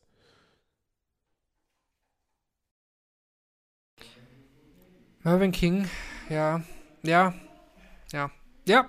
Äh, Matt Campbell, vor allen Dingen, glaube nach den Players Championship Finals, wo er auch wirklich nochmal gut äh, gezockt hat, ist es, denke ich, ja, ne, ein guter Call. Ein guter Call.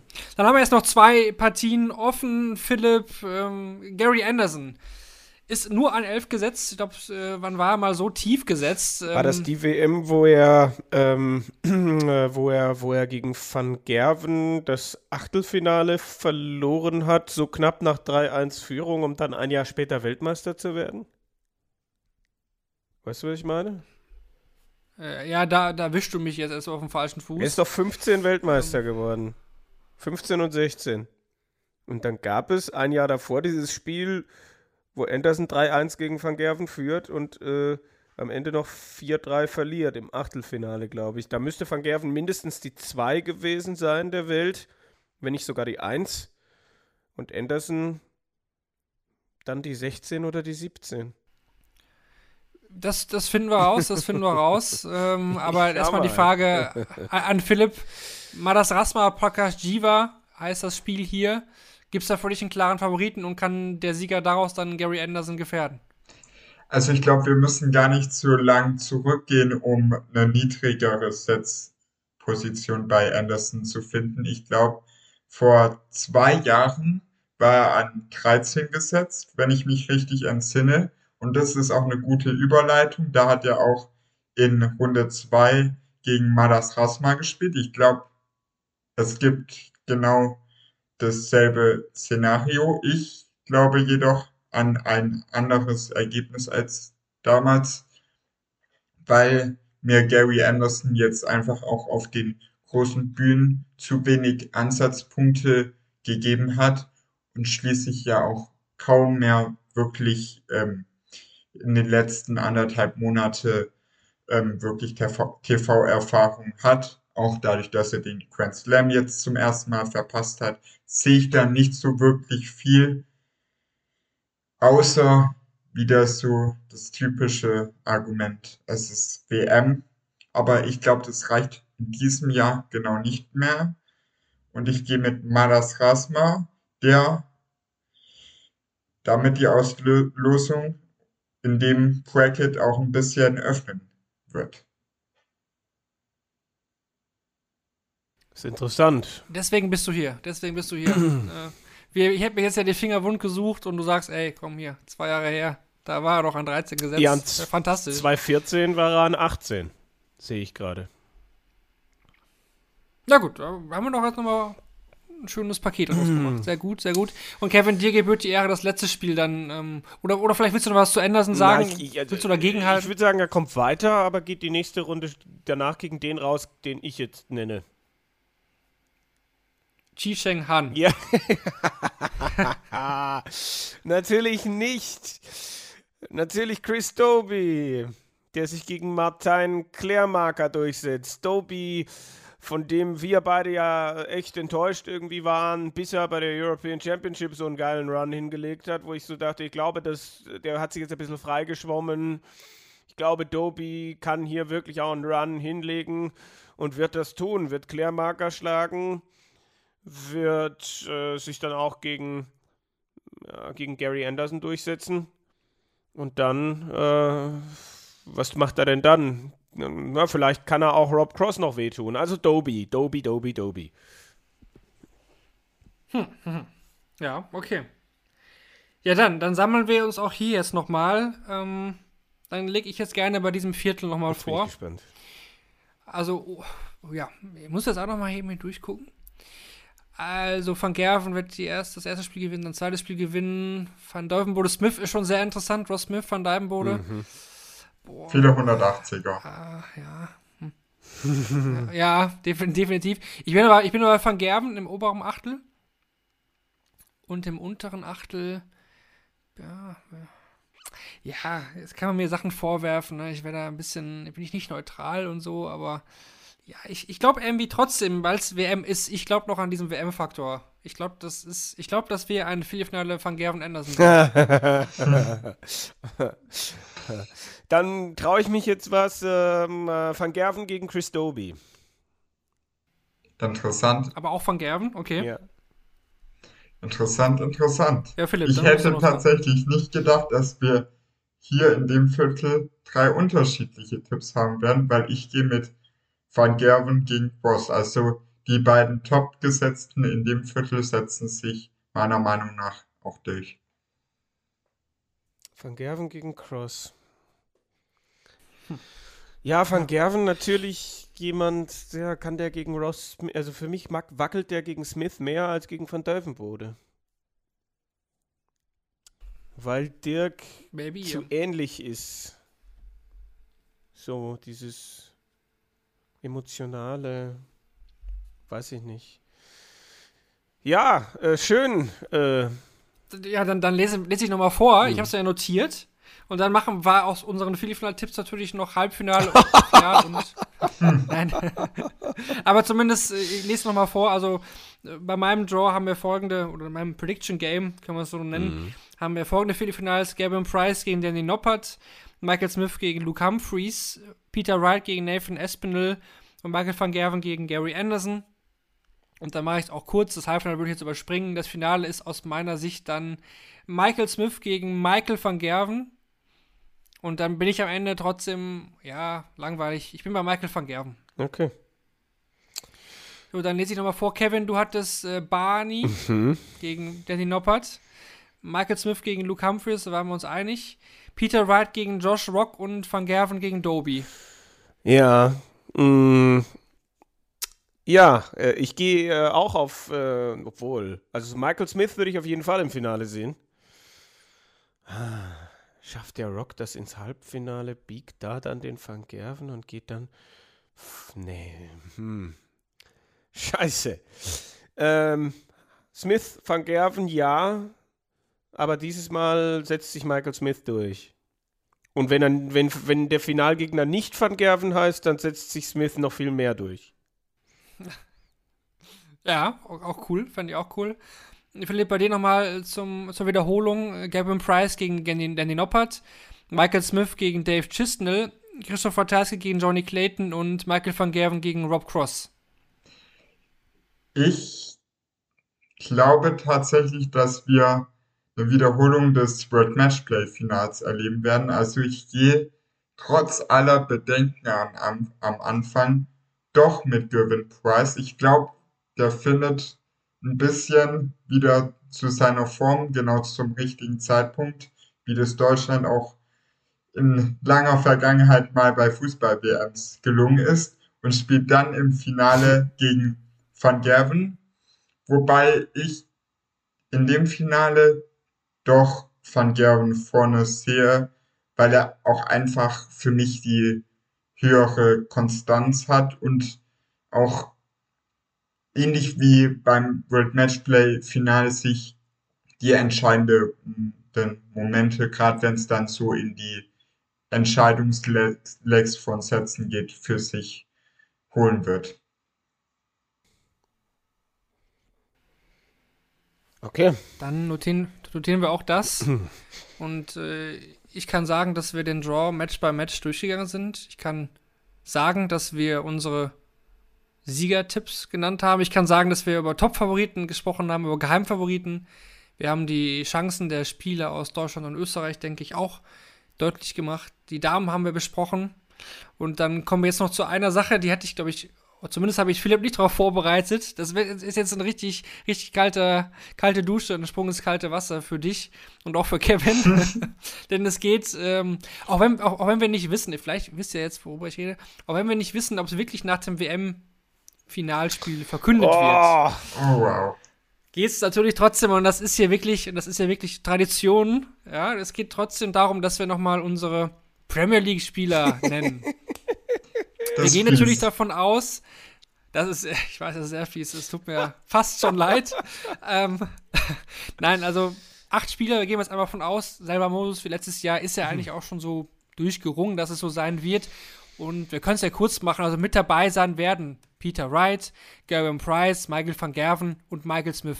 Ich denke, diese vier Spieler, da diskutiert keiner drüber, die sind safe. So. Ja. ja.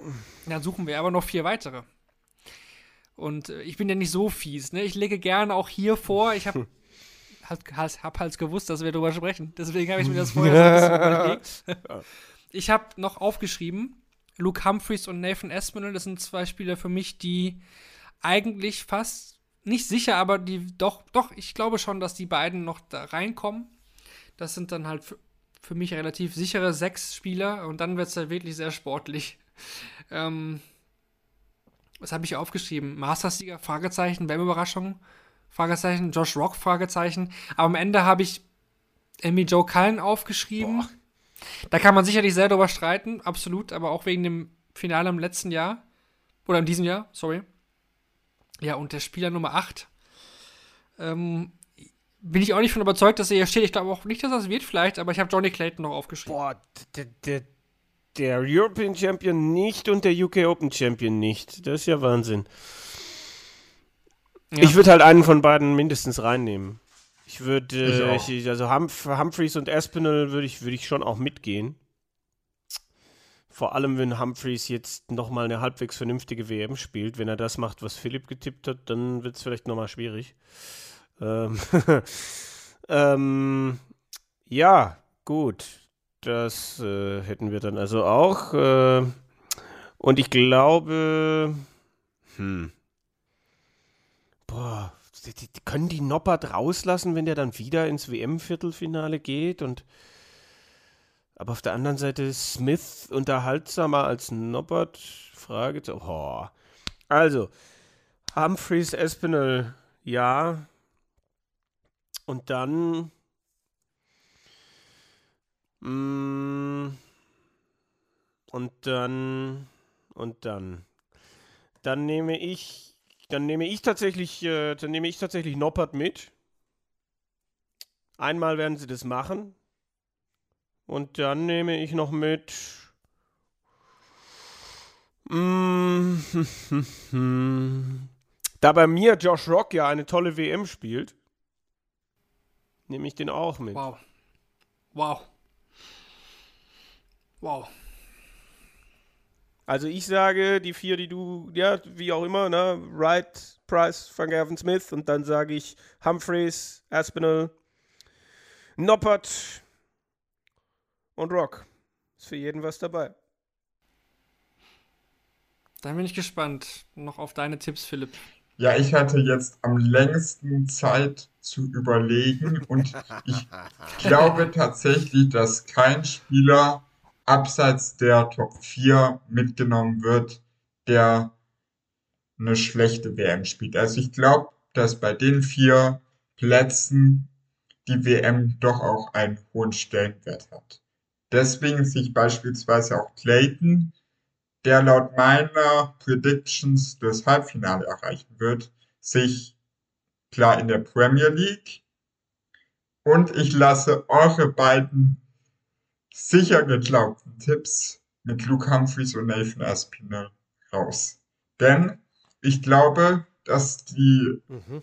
beiden Viertelfinalisten laut meinen Predictions Danny Noppert und Rob Cross. Über Cross haben wir in dem Zusammenhang, glaube ich, jetzt auch noch nicht als Premier League Teilnehmer gesprochen, die Plätze einnehmen werden. Ja. Und den letzten Platz, glaube ich, werden sie Joe Kine geben wegen dieser guten Premier League-Saison, die er dieses Jahr gespielt hat. Und ich glaube auch, dass das jetzt nochmal ein anderer Fall ist als bei Jose de Sousa im Jahr davor, der ja auch als Premier League-Finalist nicht mehr eingeladen wurde. Ich glaube, dass diese Premier League-Saison auch über die gesamten vier Monate dann nochmal eine andere Aussagekraft und auch Stellung bei der PDC in Bezug auf die Nominierung hat. Ja, da ist nichts dabei, was man nicht nachvollziehen kann. Argumente findet man für und gegen jeden fast. Ja. Das ist, ist einfach so. Ich wollte es mit reinnehmen, weil ich glaube, und da könnt ihr auch gerne jetzt alle, die hier zuhören, also gerne auch kommentieren. Ne? Also äh, gerne bei, bei Instagram, im Forum bei uns oder äh, Facebook, egal wo ihr das findet, ne? konstatiert uns und schreibt euch, schreibt uns auch mal gerne, natürlich eure WM-Tipps, klar, aber ich glaube auch diese Premier League-Tipps sind immer so heiß diskutiert und äh, klar sind wir nach der WM schlauer, aber ich meine, das jetzt doch vorauszusehen, ist wirklich ultra schwierig und da würde uns einfach mal interessieren, wie seid ihr denn da nächstes Jahr im Lineup mit drin? Gut, also, dann haben wir jetzt auch eigentlich das abgeschlossen. Nur noch ein paar weitere Hinweise jetzt zur WM, wie ich am Anfang angekündigt habe. Also, eine kleine Sache müssen wir noch auflösen, denn wir hatten ja auch diesmal die Umfrage mit drin. Wer gewinnt die Player Championship Finals 2022?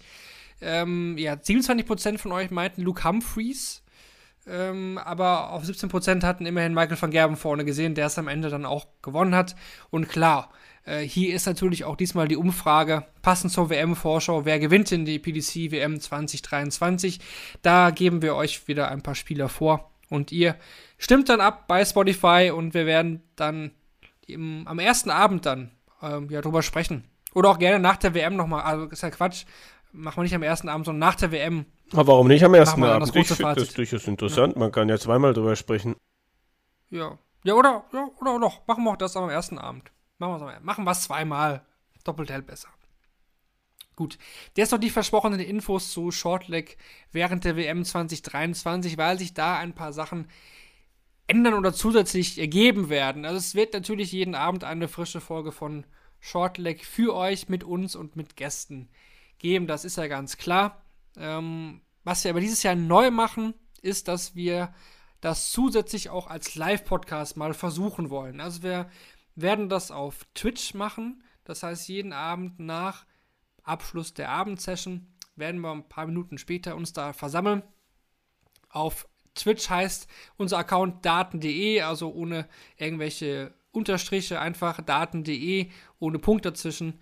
Da ist unser Account zu finden. Das findet ihr auch auf unserer Hauptseite. Da ist auch ein Twitch-Logo. Einfach draufklicken und uns dann da folgen oder ein Abo da lassen und dann treffen wir uns da hoffentlich. Ne? Also es ist wirklich auch ein Versuch, das müssen wir auch ganz klar so sagen. Wir haben mit Twitch keine Erfahrung. Wir wissen auch gar nicht, ob das ankommt. Es wird vielleicht an den ersten Abenden auch so sein, vor allen Dingen auch äh, ja, in der Vorweihnachtszeit, während der Woche, dass da auch nicht mehr viele live mit dabei sind. Das ist aber auch gar kein Problem, denn den Podcast gibt es ja trotzdem dann im Anschluss, wie ihr es gewohnt seid, auch als Aufzeichnung. Also ihr findet ihn trotzdem weiter auf Spotify und auf allen weiteren Podcatchern. Aber wer Bock hat, kommt mit äh, live dazu. Wir werden, wie gesagt, spannende Gäste während der ganzen WM haben, wie ihr es auch in den letzten Jahren gewohnt seid. Wir wollen einfach mal was Neues ausprobieren. Und wenn es nicht klappt und man merkt, auch während der WM, äh, das Format kommt gar nicht so an, dann haben wir auch kein Problem mit zu sagen, okay, das war nix, es ist in die Hose gegangen, dann bleiben wir beim aktuellen Format. Aber wir wollten einfach mal was Neues machen, mal was wagen. Kommt da in den Chats mit rein, ja. Wir werden auf Fragen von euch eingehen. Wir werden natürlich auch wieder Gäste aus der Dart-Szene haben, die ihr alle kennt. Also auch Spieler, aktuelle Spieler. Und deswegen kann ich nur euch ermuntern, wer Bock drauf hat, wer Zeit hat, äh, schaut da mal rein. Daten.de auf Twitch. Und äh, vielleicht werden wir da auch dann zusammen da live eine tolle WM erleben. Es wird dann vielleicht auch ein bisschen lockerer oder noch flapsiger sein, als ihr es gewohnt seid. Ne? Es wird dann auch vielleicht technisch nicht so auf der Top 1A-Qualität sein, aber einfach mal was, was Neues machen, mal was Neues wagen und ja, klickt euch da gerne rein. Und wir laden euch dazu herzlich ein. Es wird aber auch nochmal einen aktuellen Post an den Social Media Accounts von Daten.de dazu dann rechtzeitig geben. Vielleicht machen wir auch ein, ein Warm-up am, am ersten, vor dem ersten Abend, das war auch nochmal so eine Idee, darüber diskutieren wir noch, aber auch das würden wir rechtzeitig natürlich ankündigen.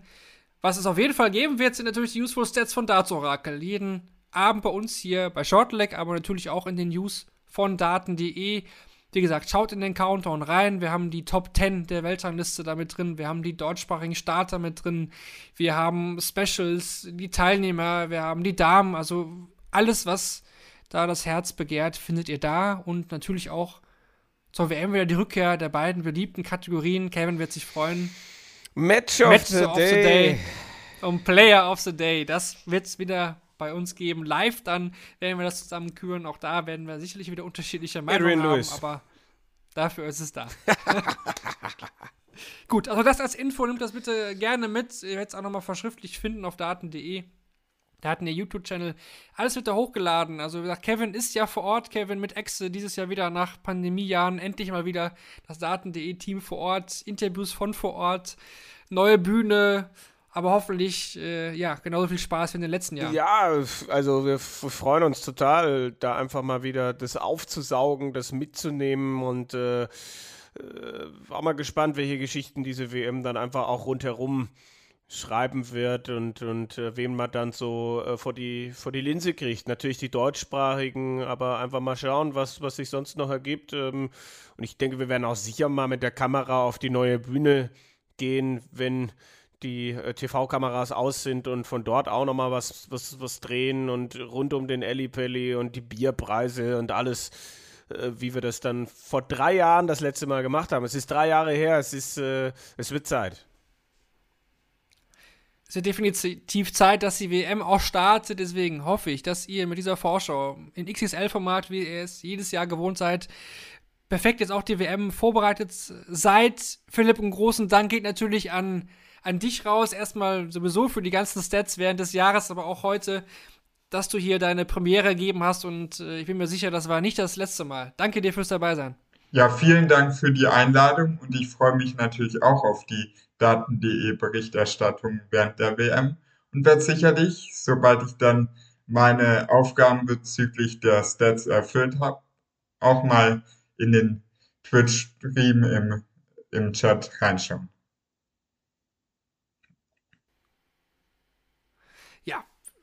Sehr gut, auch wichtig, eine sehr, sehr coole Sache, sehr coole Ankündigung. Also, wenn ihr auch da nochmal da Stats dann ziehen wollt, kommt auf Twitch. Also, bessere Einladung kann es ja wohl, glaube ich, nicht geben. Deswegen würde ich sagen, vielen, vielen Dank fürs Zuhören. Wir freuen uns auf die WM. Ich hoffe, ihr auch. In dem Sinne, viel Spaß bei 16 Tagen Weltmeisterschaft mit Daten.de, mit Shortleg. In dem Sinne, macht's gut.